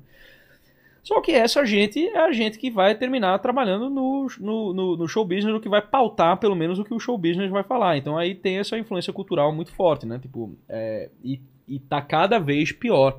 Só que também é, o pessoal tá forçando tanto a barra que a galera tá reagindo mais agora, tá entendendo? Tipo, o cara. Não dá pra você simplesmente lançar, lançar um, um, um filme mais qualquer sem que a galera fique já ligada, tipo, será todo mundo, tipo, vai sair um, ah, sei lá, vai sair a série do Senhor dos Anéis, tipo, todo mundo já fica assim, tipo, puta que pariu, o que é que eles vão fazer? Entendi. Tá entendendo? Então tá todo mundo assim, meio que na, meio, meio que na, def- na, na Defensiva, defensiva, né? Agora, o que, acon- o que importa é que, sendo verdade, sendo exagero ou não, à medida que o tempo vai passando, a janela de Overton vai se movendo sempre para a esquerda. Que, que é essa janela? A janela de Overton é o que a gente considera tipo extremismo e o que a gente considera normal. O que era considerado extremismo, é, o, o que era considerado normal no passado, hoje é considerado, sei lá, extremismo de direita reacionário. Tá entendendo? Você dizer que um homem é um homem, uma mulher é uma mulher. Tá entendendo? Você, você usar um- uma, uma, uma, uma abordagem biológica para descrever, pra- pra descrever os gêneros. Isso é considerado já hoje Um extremista. uma- um, é, um extremismo e, e tal. É, o Jim Cavie- Caviezel fez um, um- fez um filme denunciando a, a- Tráfico. a- o tráfico de, de- de crianças. Esse filme está sendo considerado extremista. Então, cara? É. eu não vi o filme, mas o que, que tem de extremista No, né? no passado não teria um problema desse. Tipo, de certa forma, Taxi Driver tem um pouco disso. É, total. E é um, e, e- e é um clássico. Mas hoje um filme como Taxi Driver já não, já não é mais tão já não é mais tão bem visto. Teve um muito parecido com ele, que é aquele com o Joaquin Phoenix, You Were Never Really Here. Eu Que vi esse filme. Como que é bom, esse filme? cara, bom esse filme. Qual que é esse filme? Ele é um, ele é um maluco que ele é contratado pra resgatar crianças que foram, que foram pegas por, por pedófilos, raptadas por pedófilos. E aí ele entra, tipo, em casa de gente rica, tá ligado? Tipo, gente, gente poderosa e tal. E ele pega um. Vai no, ele passa numa. Ele, aí isso é bem taxi driver. Ele passa numa, numa, numa, numa hardware store, pega um, um martelo made in America, assim, tipo, e ele vai e ele mata os caras na martelada mesmo. Depois joga o martelo fora. E, e é meio que. Só que ele é um cara bastante perturbado, assim, tipo, a, a, a psique dele é bem, bem perturbado. É, é, é, é muito. Tipo, o argumento do filme parece simples, tá entendendo? Mas ele é muito bem feito, é muito bem filmado. E não é um simples filme de, de, de porrada e justiçamento pra, pra fazer o cara se sentir bem no final, não. É um filme pesado. Esse do Jim Caviezel, por exemplo, ficou... é, eu não consegui nem assistir ainda. Eu quero não ver. tem, porque não tem, não, não tem onde ver, tem que achar link. É tipo, é, eu, não vou- eu não fico muito correndo atrás dessas coisas. É, mas as ideias que eram consideradas normais, é, sei lá, há 10, 20 anos atrás, hoje já estão sendo consideradas como, como extremistas, tá entendendo? Tipo, a J.K. Rowling, porra. A J.K. Rowling criou o Harry Potter, a coisa mais idiota, água com açúcar, que tipo, que, que o gênero de fantasia E ela é pode, pode, pode, assumida, pode né? criar. Feminista, tipo, ela é considerada É. hoje em dia tipo uma extremista, tá entendendo? Do transfóbico, não sei o que. Véi. Então, assim, a janela de Overton ela vai mo- se movendo sempre para Pra a esquerda, né? Hoje em dia, por exemplo, a gente tem o, esse, esse Lula mais pós-moderno, né? Por um lado, tipo, uma aparência de pós-moderno, mas é, ainda com velhas práticas de, de, de, de, de Fórum de São Paulo e tudo mais. Aí, no futuro, tá entendendo? Se a coisa continuar assim, vai ser uma questão de tempo para os esquerdistas começarem a chamar ele de direitista, não, porque ele foi um cara muito conservador, porque ele era um cara do passado. Lula? porque- sim, Você acha que vão jogar ele pra direita daqui a pouco, cara? Isso é uma coisa que não dá pra imaginar, né? Se- mas sempre acontece isso, É. cara. Sempre acontece isso. A coisa vai indo, vai, vai indo, vai indo, vai indo, vai indo, tipo, e não tem, e, e- Será, e não tem volta. Hoje, a coisa mais reacionária do mundo é você, tipo, ter uma família normal, pô. Uma família, tipo, em que o pai fica com a mãe pro resto da vida, tá entendendo que tem os filhos, que todo mundo vai ter filho. O pessoal vê como um casar. absurdo já, você acha? É, o pessoal já, já vê como, como uma, é, uma, uma ficção, é, é, já tenta jogar toda a peixa de, de, de hipocrisia e de, e de prisão, tá entendendo? Ah, é uma, é, é uma opressão e tal, tipo, é o triunfo. Não, isso aí já, isso aí já, não é nem, não é nem- já não é nem novo, né? Tipo, aí com o Simone do Beauvoir já tem, tipo, é o triunfo do macho e tal. Enfim, não é o meu objetivo aqui, tipo, dizer que essas coisas são ou, ou não são. Eu só tô dizendo que, assim, o, o que é considerado normal em uma, em uma geração, tipo, em outra já é considerado, assim, extremismo, já é considerado um negócio reacionário e, e, e- e antiquado. Tá Sim. entendendo? Mas você tá Se falando. você pega, pronto, vou dar um exemplo com música, Tá. tá? É, quando Elvis surgiu e quando os Beatles surgiram com tipo She Loves You, yeah, essa fase yeah, yeah do, do- do- dos Beatles e tal, ou o próprio Ray Charles cantando I've got a woman, way over town. tipo, isso escandalizou muita gente, porque tipo, era, era um twist, era tipo, era, era, uma, era uma dança meio, meio sensual, pá, e tal, tipo, a galera ia loucura Pelvis, e tudo né? mais, tipo, é, exatamente, tipo, é uma super sexualização e pá. Hoje em dia, tipo, isso é música de casamento, porra, É. tá ligado? O cara vai entrar, tipo, dentro da igreja católica, tipo, wise men say only fool... Saca? É, e o que é considerado, tipo, meu Deus, a Tati quebra barraco. Eu, falo assim, eu acho que, sei lá, a Tati quebra barraco já é velha hoje, né? Tipo, já, ela já deve ser meio... Ela já deve ser considerada meio conservadora. Total. né? entendeu? E, pô, hoje, sei lá, já já é o Chan, é de direita, tá entendendo? Que, porque é ela que faz a cobra subir, não ele, tá entendendo? É. então, mas não tem esse. Você falou lá, principalmente nos Estados Unidos, né, que tem esse, essa massa da população trabalhadora que é mais conservadora, que Sim. quer ganhar o seu trabalho, faz as coisas resolverem e, e- e as coisas funcionam. o- é, o americano todo, é- todo os Estados Unidos funciona com essas pessoas. É. E de repente você tem uma classe artística ou que tá na mídia e tal, que, que diz para essas pessoas que elas estão erradas Sim. e que tem uma, uma nova onda aí que eles têm que aderir. A nova onda do verão. Exatamente. sempre, Mas como que é essa, esse choque entre é, esse pessoal aceita na boa ou eles estão tão é. Alguns aceitam na boa no sentido tipo de, de ignorar. De cagar certo? pra isso. Mas ninguém gosta. Ninguém gosta de ser chamado de estúpido, de, de, de bruto, de, de, de, de, de não sofisticado, porque você não. não entendeu? Não, tá, tá. Eu, é, porque, Mas... você não tá, porque você não tá de acordo com, com, com, com os caras. E tem gente que fica extremamente reacionária. A galera começa a ir para as franjas da internet e aí já começa a ficar mais, é, mais radicalizado, tá? não quer nem saber dessa, de, de, dessa gente. É, tipo, é tudo mídia alternativa. Os Estados Unidos ainda escuta muito rádio. É mesmo. Um programa, né? Véi, eu entro, eu ligo, ligo, satélite, né, é, ligo ali o rádio no carro, meu irmão, tem uns caras. Galera. Tem uns caras right wing assim, tipo, falando as paradas. É. E, e falando assim, sem filtro, tá ligado? Coisa que se um cara falasse em rádio aqui. Um abraço. Abraço. Quem, Já por é. exemplo, lá que é famosão lá, nesse estilo? Uh, Rush Limbaugh era, foi muito famoso nisso aí. Tem um. Porra, meu irmão. Caralho, tem um cara que tá muito, tá, tá, muito quente agora, eu me esqueci o nome do maluco. Porra. Um judeu ou não? Não, não, não. Não, não, cara... não. O Ben, o ben Shapiro, Shapiro, Shapiro não é errado. O Shapiro é, é mais da, da, da, da, da, da internet mesmo. É, caramba, velho.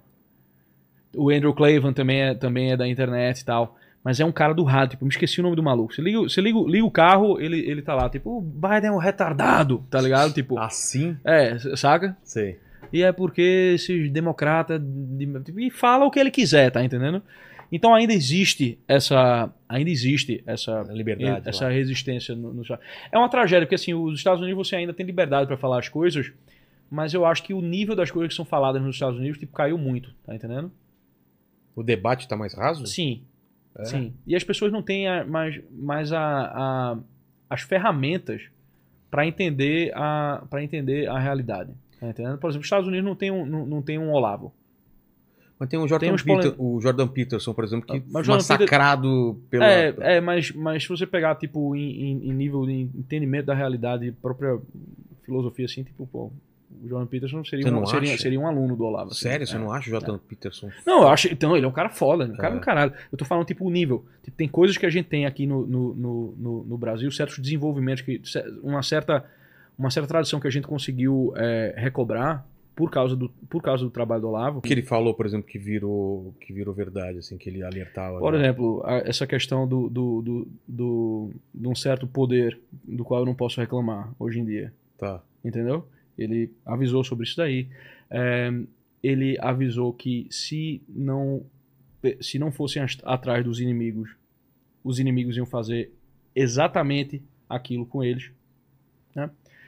Que se vocês se a direita forçasse uma uma uma tomada via eleitoral, né? Tipo, beleza, vamos fazer um candidato de, de, direita, sem tomar a parte cultural, sem tomar o, os meios de, de, de, ação, as agremiações, é, a, a, cultura e tudo mais, eles iam ser massacrados no, no futuro e, e, teriam, inclusive, essa questão das prisões é, arbitrárias e tudo mais, e que ia ser meio que o fim da liberdade deles fazer. Tudo, tudo isso ele avisou. Tudo isso ele avisou. Disse, ó, vou ficar focando em gestão e não em entender qual é a natureza real do poder, ele fazia muitas, muitas previsões acertadas, assim, tá entendendo? É, vocês vão se, se, vão se lascar. Tipo, o Trump cometeu erros parecidos, por exemplo, tá entendendo? O Trump chegou lá, tipo, foi se preocupar em, em, em é, dar corte de imposto pra, pra, pra gente que, que funciona até um certo ponto, né? Tipo, dá uma, dá uma avivada na, na, na, economia. Existe uma certa verdade para o tal trickle down que a galera, que a galera, é, que a galera critica muito sobre, sobre os republicanos, né? O que, que é, é o trickle down? É quando você tipo dá uma dá uma uma aliviada nos impostos para os mais ricos, entendeu? E isso meio que tipo que gera um, um, um, efeito cascata de que as pessoas passam a consumir mais, gastar mais, tal, tudo mais. Tá. É, mas isso também tipo tem, é, tem pode ter efeitos danosos a, a, a, a, longo prazo, tá entendendo? Porque aquele crescimento pode ser um crescimento meio, meio fake, tá entendendo? Principalmente se você tem um estado que está endividado, como Entendi. é o estado americano, certo? É, então o Trump foi se preocupar em fazer economia, fez, um, fez uma política externa assim que eu, que eu achei é, bem razoável em termos de ser pacífica, né? Aí, se você for comparar, tipo, os desastres que ocorreram com o governo Obama, com o Benghazi e tal, você, você compara, tipo, a política ex- externa do Trump, tipo, Foi até tranquilo, né? foi até, foi até tranquilo. É, mas a comunicação dele foi sempre aquela comunicação de tipo de, de ah, vou peitar, não sei o que lá, só que ele não tinha os meios para peitar, não. Ele não tinha aquela bola toda dele. Foi só uma pandemia que a galera conseguiu, que a galera conseguiu tirar ele. Uma, uma pandemia e, um- e uma maneira de, de- de falar. Cara, eu acho difícil. É mesmo? Eu acho difícil. Eu acho difícil ele voltar. Mas assim, tu- tudo é possível, né? É, mas eu acho que o Deep State se fortaleceu muito no- no- no- nos Estados Unidos. Então, tipo, essa coisa do, do, do, do status quo. é, eles não têm a situação que a gente está vivendo aqui com o judiciário, mas eles têm a situação, uma situação análoga com o, com o FBI. Né? Então, eu fico até meio desconfortável de falar sobre essas coisas, tá ligado? Ah, é? De, de- é mesmo? De, de É, poder dar merda mesmo, É, cara? é, é. Assim hoje em dia mesmo?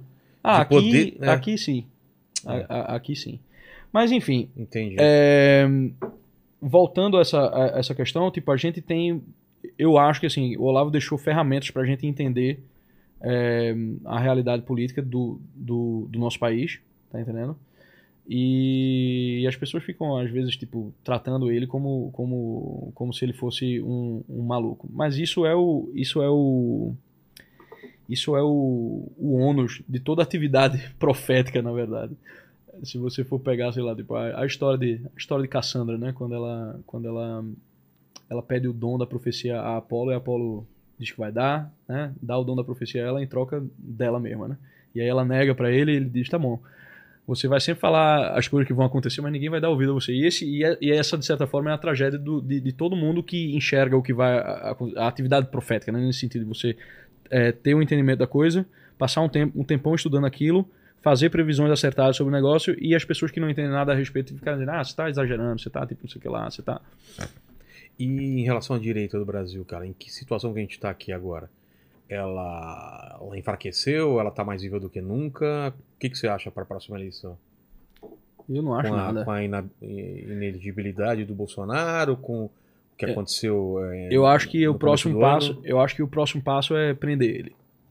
Sim, não, em relação É. a ele tudo bem, mas você acha que vai surgir outra pessoa?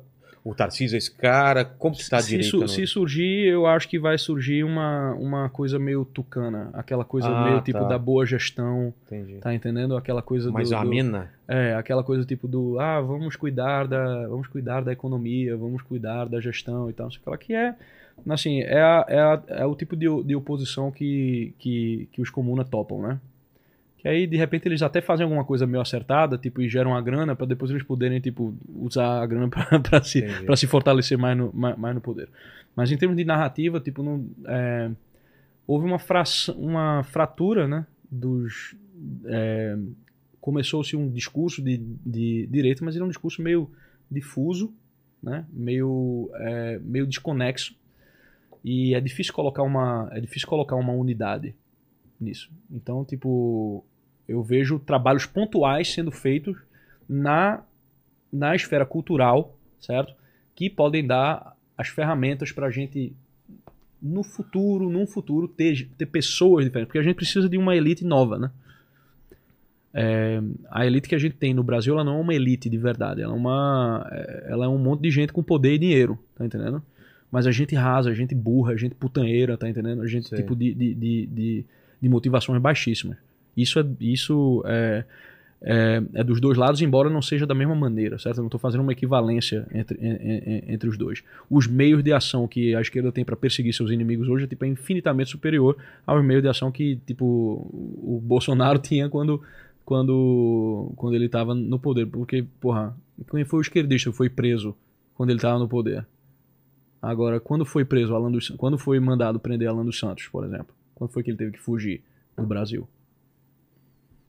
Foi durante, o- foi durante o governo Bolsonaro, né? Tipo, De certa forma, forçou-se a, a mão dialética da- do, do processo, né? A esquerda adquiriu instrumentos de poder que eles ainda não tinham e usaram eles para e vão continuar usando ele para Então vai ser preso o Bolsonaro, Ah, você acha? eu acho que sim. Eu acho que sim. Ou pelo menos a, a tentativa, sim. A Tentativa, tentativa. é, a tentativa, sim. Mas eu não, eu não vejo, tipo, ninguém qual é o, qual é o tipo de oposição que você pode ter? Ao... Em, te- em termos de força, tá entendendo? Porque, tipo, o povo sair na rua, tipo, é, é, sai, sai na rua, É. mas, tipo, vai fazer o quê? Qual, qual é a ameaça disso? Sei lá, quebrar meia, meia dúzia de coisa no, no, no, no- na, sei lá, em Brasília, que a gente nem sabe muito bem como é que foi, né? Tipo, então, eu só vejo, tipo, algumas iniciativas culturais para você realmente formar uma nova geração de pessoas, tá entendendo?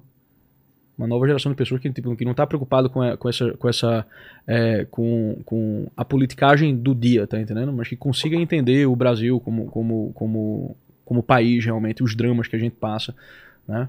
É, porra, quantos, quan- quantos dos caras que estão no parlamento hoje, né, realmente conhecem o- a história brasileira? Tá entendendo? Não, esquece. Então, é um assim, nível baixíssimo, né? É, é baixíssimo. Então, ne- nesse sentido, eu acho que o, o, o, o trabalho civilizacional que está sendo feito agora no, no Brasil de resgate, o Thomas Juliano está fazendo um deles. Ele é, ele é, ele é um dos caras que está fazendo isso. Né? Ele está ele tá interessado em criar uma nova geração de brasileiros que amem o Brasil, não nesse sentido tipo de simplesmente ah, uma camisa da seleção, tipo Forças Armadas é, é, salvem o Brasil, entendeu? Mas entender detalhes da nossa República Velha, detalhes da, da- do, do, do Estado Novo, do período da ditadura militar é, e de todos os nossos pecados originais que, que, que, tem, que temos assim na, na, na nossa na nossa formação como país. Acho tipo, começar a entender isso daí tipo, devia ser o, o dever de todo mundo que, que, que é brasileiro, em vez de ficar pensando na, na disputa eleitoral. Disputa eleitoral, eu acho assim um negócio completamente sem esperança. É. Eu, não, eu não tenho esperança nenhuma pra isso. Pô. Tá entendendo? Isso é triste, cara. Fala, Paquito, você tem esperança ou não? Você é um cara desesperançoso. Eu nunca tive esperança e nunca terei na minha vida. Sério? Sério. Você tem esperança em quê? Você co- coloca suas fichas em quê? É Bitcoin, cara. brincadeira, brincadeira. Você, não- você investiu em Bitcoin. Eu Bitcoin. já. Bitcoin. Você vendeu ou ainda tem? Eu vendi. Eu tenho alguns, porque assim, eu uso um navegador que é o Você Brave. não vai demorar meia hora pra explicar essa Não, não, parada. mas né? ele dá Que ninguém uma- tá interessado, na Ele dá uma verdade. moeda dele lá e você consegue trocar. E de vez em quando eu troco por Mas, Ethereum. mas tá, tá, tá valorizando? Eu tô por fora dessa eu parada. também não. Ah, então. Fora, eu ganho de graça, entendeu? Tipo, sei lá, 10 centavos isso aí por mês. É? Então, tá Ah, lá. então. Manda aí, Paquito. Ó, é, a Maíra Siqueira, ela perguntou aqui: Eu gostaria de saber se vocês sofrem ameaças por causa dos conteúdos que produzem com a Brasil Paralelo e qual a repercussão dos episódios, se as pessoas levam a sério ou se pensam que estão inventando história. Tá desmonetizado ainda o Brasil paralelo, você sabe? Eu não sei esse eu não sei quanto a esse tá, status de coisa não. Eu acho que tá desmonetizado. Não sei, não Tá. posso não, não posso afirmar. De minha parte, é, só dá pra eu falar sobre a minha experiência mesmo, tipo, desde que começou essa, essa coisa, tipo, meus episódios têm que ir pro departamento jurídico e eles aprovam se vai ou não. Sério? É. E decidem o que é que sai, o que é que entra. Caramba. Mesmo sendo um programa de comédia. Cara, bicho, o Léo Lins não pode sair do, do- do- É. de, de- São Paulo, porra, sem ter que dar satisfação pra uma juíza. Tá Caralho, entendendo? que ponto que tá a parada. É, não é tipo, ah, vai, que horas vai chegar? Desse jeito que estamos indo, estou preocupado. Não, meu filho, já tá, já chegou, tá entendendo? Já chegou com, já chegou com o Alan dos Santos, tá entendendo? É que quando foi o Alan dos Santos, a galera dizia tipo, ah, não, porque ele é um cara meio extremista e não sei o que lá. Um cara que fala coisas assim que nos Estados Unidos é normal o cara falar, tá entendendo? Normal. Não, não, não- dá problema nenhum. que A pessoa pode odiar, pode. pode... Normal, certo? É, Quando começou com ele, ninguém fez nada. Aí depois veio aquele outro lá, como é aquele, aquele deputado lá, o, o- Silveira, né? Daniel É. Silveira. Tipo, ninguém fez nada também. Ah, não, porque era um bolsonarista e não sei o que lá, babá, babá. É, aí agora tão, agora botaram o, o, o Bolsonaro inelegível. Ele prova, provavelmente vão tentar de tudo. Bom, eles vão tentar de tudo para prender ele. E, tipo, eu não, não vejo nenhuma oposição que possa impedir isso. Tá entendendo? É, o, o Congresso, Senado, tipo, tem, tem um ou outro cara, assim, que, tipo, que é, que é combativo, tá entendendo? Mas geral tá meio que tipo, sem, sem saber o que fazer. Não tem nem, não tem nem como imaginar no horizonte de ação deles o que, o que fazer. Porque, tipo, é gente inculta mesmo, porra. Tipo, nosso, no- nosso Senado, nosso, nosso, nosso, no- nossa Câmara, tá ligado? Tipo, e os caras de direito, eu tô falando assim, tipo, eles são burro, porra. Porra. Eles são burros, eles desprezam o conhecimento, eles desprezaram todos os avisos que foram, que, que, que foram dados e eles foram atrás de, de quê? De, de seguir a carreirinha deles, que é tipo é o que eles sabem fazer, porra. É uma Tá entendendo? curto prazo. É, é, e assim, ver, não é, não é culpa dos caras eles serem assim, ou, ou, ou é até um certo ponto, tá entendendo? Mas não dá pra você contar com esses caras, não dá pra contar com um político de direita e lutar pela tua liberdade, tipo, não existe isso, saca? Tipo, não, não, não vai existir isso. Essa porra dessa lei que o, que o Léo Lins é, é, proibiu ele de... Que, que fez essa merda com, com, com o Léo Lins agora. lei de, do que ele não pode falar, cara. É, Tem uma, essa, uma essa, censura prévia. esse lance que a galera chamou de lei anti-piada foi uma, foi uma deputada da base aliada do, do, do, do, do Bolsonaro. Porra. Né? Esqueci o nome da mulher. Alguém deve, alguém deve lembrar aí no. no, no- No chat. é. E aí você vai ver, tipo, os votos lá, tem um monte de gente de direita votando. Porque a galera. Irmão, cara não entende Ah, o, o- eu não sei, não lê, tá entendendo? Ima- imagina, porra, tu tá, tu tá ali, tu é, um, tu é um político de direita no Brasil hoje, tu tem que ir lá no Instagram ficar dando satisfação no que tu tá fazendo. Aí chega tipo um calhamaço, sei lá, de, de, de, de 40 páginas, tá ligado? Tu tem a cultura, tu tem a cultura literária de uma ostra, tá ligado? Tipo, tu não consegue ler, é, tu não consegue ler, sei lá, 50 páginas de Dostoiévski e sem esquecer o nome de, de, de- todos os personagens. Tudo bem que ele, ele complica um pouco esse, esse, esse cara. Mas, mas, mas tu, é esse, tu é esse cara aqui. Vai chegar um negócio, eu não sei se o cara vai aprovar de má fé, eu não sei se ele não leu, eu não sei se ele leu e não entendeu, tá entendendo? É, tem Mas é isso, a galera é burra, velho. Tipo, e esse é, e esse era um grande, esse era o grande problema.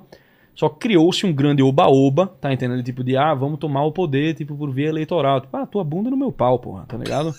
É, aí, e, e foi isso, tipo, e nisso forçou-se a mão, porque, veja, até um certo tempo, a, esse lance de direita era um bando de, era considerado só um bando de louco no, no, no, no porão, né, ali no computador, falando coisa no, Inofensivos. Orkut, no, no, no Facebook e, e tal.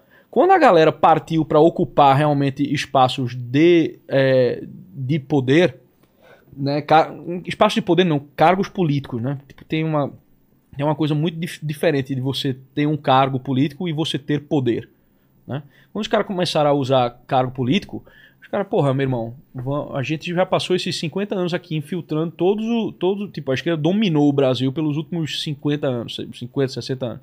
Os caras foram fazendo o trabalho de, de, de, de, de formiguinha. Você não vai numa universidade, tá entendendo? Que a galera não, não, não, não seja de esquerda, tá entendendo?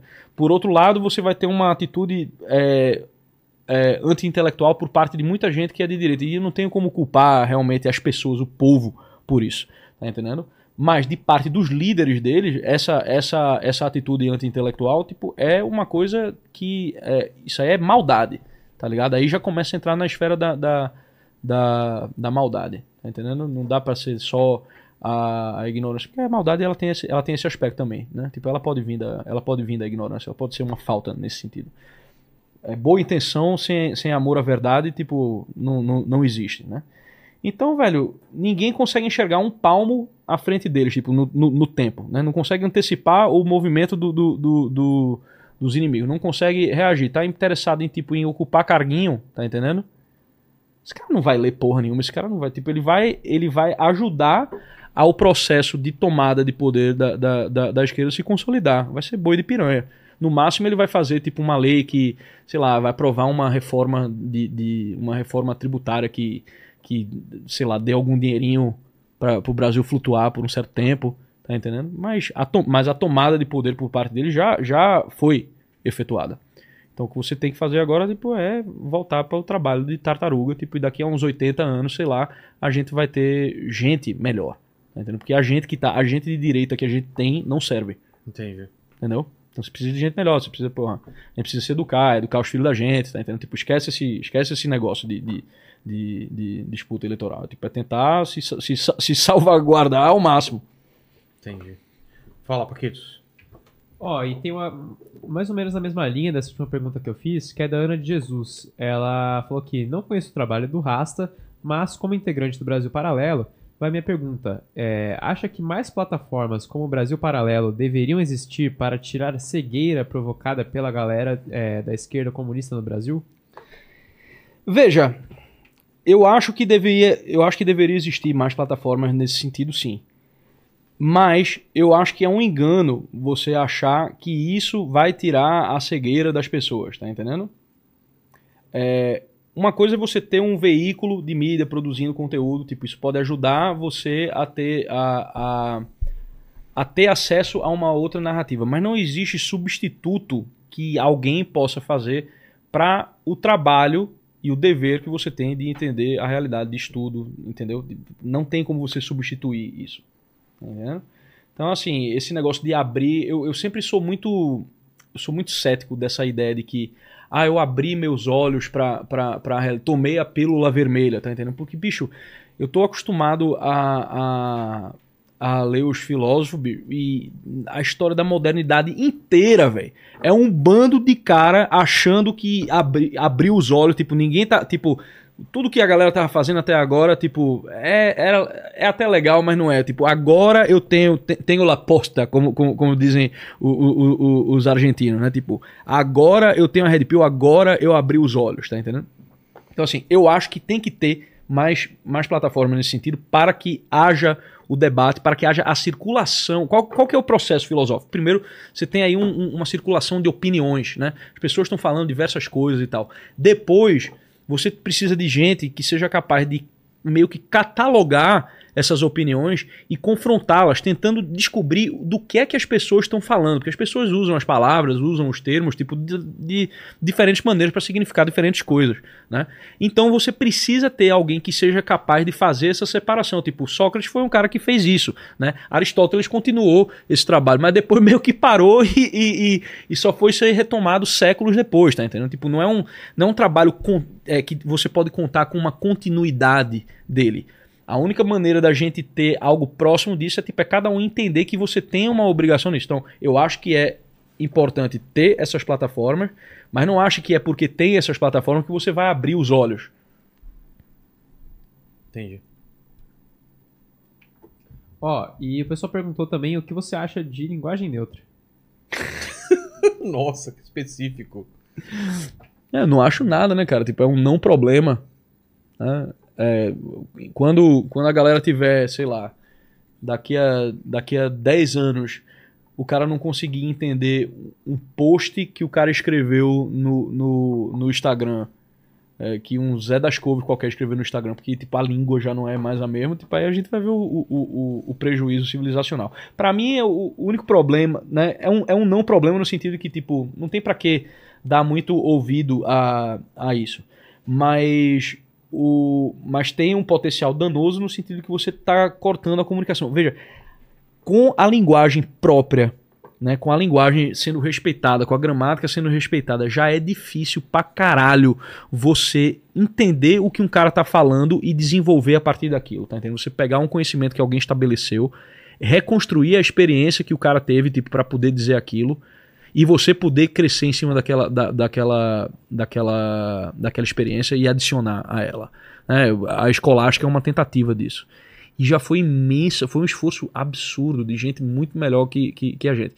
Se você ainda pega e você fica mudando a língua, porque, tipo, pelo seu bel prazer, e isso aí vai se tornar. Vai, vai, é a dissolução do homem no, no, caos completo, assim. Ele não vai conseguir se orientar mais. Então, tipo, aí. Isso aí é uma. É, nesse sentido, é, é, meio que ferramenta de controle, né? O cara fica meio. De, não tem as categorias mais para se orientar no mundo. Tá entendendo? Hoje em dia é difícil você usar uma palavra é, e a pessoa entender o que você está dizendo, tá entendendo? Porque até, até existe uma crença de que a palavra por si só é uma, é uma coisa, tá entendendo? Entendi. Aqui foi. Foi. E aí, Rasta, algum, algum tema você achou que ficou faltando aí? Quer completar alguma coisa? Não, não, não. Essa, essa parte de política eu me sinto mais desconfortável de falar. É mesmo? Tá é, porque... Por causa desse momento que a gente tá É, por causa desse momento. Também tem a coisa da... da é, é, quando eu tô falando de música e de cultura, eu não gosto de misturar essa, essa, essa, essas duas coisas um pouco. Mas eu acho que a gente cobriu... É, acho que a gente cobriu bem. Tem umas perguntas que você me, que você me Ah, então por isso que eu tô perguntando se tem mais algum ponto, que aí eu vou para as três perguntas finais. então, cobrimos aqui. Agradecer demais, então, tua presença aí. Vamos para as perguntas finais aí. É, falando um pouco da tua carreira, da tua história de vida. E olhando para trás, é, Rasta, que, que momento você acha que foi o mais difícil que você passou na tua vida? Cara, eu acho que a parte mais, é, mais problemática da, da, da, da minha vida foi quando eu tava nos Estados Unidos já. Que eu tava meio que. meio que largado, assim, tava meio sem, meio sem, meio sem ambição, assim, tava morando num porão Sério? no, no, no Brooklyn, tá entendendo? É, e aí eu não, eu não conseguia enxergar muito assim um, um, um caminho, tá ligado? E teve uma, eu lembro até uma noite, eu tava triste pra cacete, assim, chovendo que só a porra. Meu quarto todo desarrumado, assim, todo desengonçado, pá. Aí, meu irmão, entrou um rato. Entrou um rato desse tamanho, assim, eu tava fudido, assim, meu irmão, tô, é, tô, tô, tô liso, fudido, mal pago, tá ligado? Tô aqui nesse porão, aí entrou um rato pra me visitar, assim, tá ligado? E ainda Que- saiu que fora, indi- falou: não que vou ficar aqui. Não, ele foi embora, velho. Então, tá vendo? Ele, foi ficou embora. incomodado. Ele cara. foi embora, ele foi embora. Aquilo foi o, o cúmulo de. de- Mas eu não, mas, mas é engraçado, eu não, eu não consigo olhar pra. Hoje eu olho até pra essa situação, assim, tipo, eu olho meio que. que- Claro. Que, Que foi importante, Que né? rindo e tal. Eu não consigo achar que eu, que eu tive grandes momentos de, de tribulação nesse sentido, tá entendendo? Tipo, é, eu acho até meio. é, sei lá, eu, não, eu, eu, eu acho meio, meio indigno, tá entendendo? Reclamar das coisas. Entenda. Sim. Mas eu acho que esse, esse, Esse foi um foi ponto. Eu acho que esse ponto foi um ponto, baixo. um ponto baixo, assim, porque eu estava embaixo mesmo da terra e fui Entendi. visitado por um rato. Tamanho, é uma ratazana. Meu irmão, que tipo rato. aquelas que tem no metrô. Irmão, Já viu no aquelas- metrô? Sim, sim, era da. Cara, no metrô você vê uns. é, não, não era um camundongo daqueles fofinhos que vem comer farinha, que É. vem comer. ah, Não, era, era um rato mesmo. Cara. Que Já viu no entrou- metrô? No metrô você vê Ah, vários, né? O metrô, tipo, era o ratossauro, né? É. Tipo, o cara. O rato criado ali a, a pedaço de pizza, né? Todos os Bituca de cigarro, é. catarro de mendigo. Cara, eu- eu- eu- vai acabar o mundo e aqueles ratos vão estar aí ainda. É, é complicado. A segunda pergunta tem a ver um pouco com o que a gente falou sobre morte, né? Sobre a- esse lance de saber que vai morrer. Então, Aham. você já parou pra pensar sobre isso. Sim. Queria que você pensasse sobre qual seriam as suas, suas últimas palavras pro pessoal que tá vendo esse vídeo no futuro. Qual seria seu epitáfio? O pessoal daqui 500 anos tá vendo esse vídeo e falam quais seriam suas últimas palavras. Eles querem saber. Minhas últimas palavras antes de morrer, tipo, não é bem, não é bem direcionado para as pessoas, mas tipo, é Deus me perdoa que sou um pecador. É só isso. Só isso. É só isso que eu quero. Eu quero que ele me perdoe e me leve para junto dele. Amém. É. E a terceira pergunta é alguma dúvida, cara. Deixa, deixa pra galera aí responder nos comentários algum questionamento que você tenha. Cara, engraçado, tu me, tu, eu vi essa pergunta aqui e eu achei ela muito engraçada pelo seguinte: o que eu mais tenho são dúvidas que eu não consigo resolver. É? É.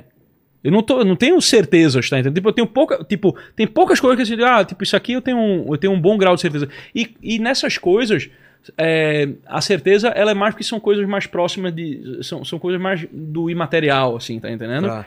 É, são coisas que me, são, que me foram asseguradas, tá entendendo? Tipo, por exemplo, eu tenho certeza do- da, da, da remissão dos pecados, eu tenho certeza da, da, da, da, da, da ressurreição dos mortos, eu tenho certeza dessas coisas. Assim, é, uma, é uma confiança que eu tenho numa promessa que me, que, que me foi feita, né? Agora, de enigmas de, de, filosofia. Meu irmão, por exemplo, a, a própria, a própria ideia de alma é um negócio que eu não consegui fechar. É? Eu não consigo. É, tipo, o que é alma? Ah, beleza, tem, você pode olhar tipo, como a forma do corpo, tá entendendo? Tá, mas isso aí, tipo, resolve, uns resolve um problema, mas, mas cria outros. Então o que eu mais tenho é essa. Agora tem uma questão, né, que é, é por que a. É, por que o Harmonia do Samba toca pagode e o Zeca Pagodinho toca samba? Esse aí tá aí, tá aí uma, uma, uma, uma dúvida que eu acho que eu vou poder resolver antes de dormir, antes de, de morrer. Entendi. Entendeu? Essa aí eu acho que eu consigo. Agora, tipo, a alma, a- é, o que significa realmente a imortalidade da alma, É. né? É, a questão dos universais, né? A questão assim. Que universais? É, isso é um problema da, da filosofia que está postado há, há, há tempos, né? De, de se é, o universal, se, se, as, se as ideias, né? Se os nomes que a gente dá para as coisas, eles correspondem, é, se eles correspondem a realidades realmente, ou se eles são apenas nomes que a gente dá para as coisas. Tipo cadeira? É, Se cadeira. se a ideia de, se a ideia de cadeira ela é real, tipo, se, se, se ela tem existência real, ou se ela é apenas tipo um nome, um esquema mental que você, que, que, que, que você criou. Por exemplo, é, Eita. esse problema aí, meu amigo. É. A galera, tipo, a galera, ah, os nominalistas resolveram. Resolveu o cacete, porra. Até hoje tem Resolver o caralho, tipo, é uma discussão, porque tipo, você não sabe exatamente o que é que você quer dizer. Né? Tipo, a- dependendo do enfoque que você tem no, do, do- desse, desse problema, aí você pode ter três respostas diferentes, pel, pelo menos, né? Porque existe, tipo, a ideia da coisa como ela é formada na mente de Deus, né? O Criador, né? Na qual, tipo, não tá só a forma dela, mas a própria individuação dela. Tem o nome que você usa para se referir a uma coisa que realmente, é, que, que realmente é uma construção, né? E tem, é, e tem a própria coisa, pô. Tá É. entendendo? Exato. E tem a própria coisa particular como ela aparece pra você, né? Da qual você tira um, um- um- universal. Aí tipo, ah, não, você faz isso porque você vê um monte e você compara. Tipo, mas, mas calma aí, né, cara? Por exemplo, eu vejo essa garrafa aqui. Essa garrafa ela é de vidro, ela tem um rótulo preto e ela tem essa forma, essa forma meio, meio, meio, meio quadrada a- Tá. aqui, né?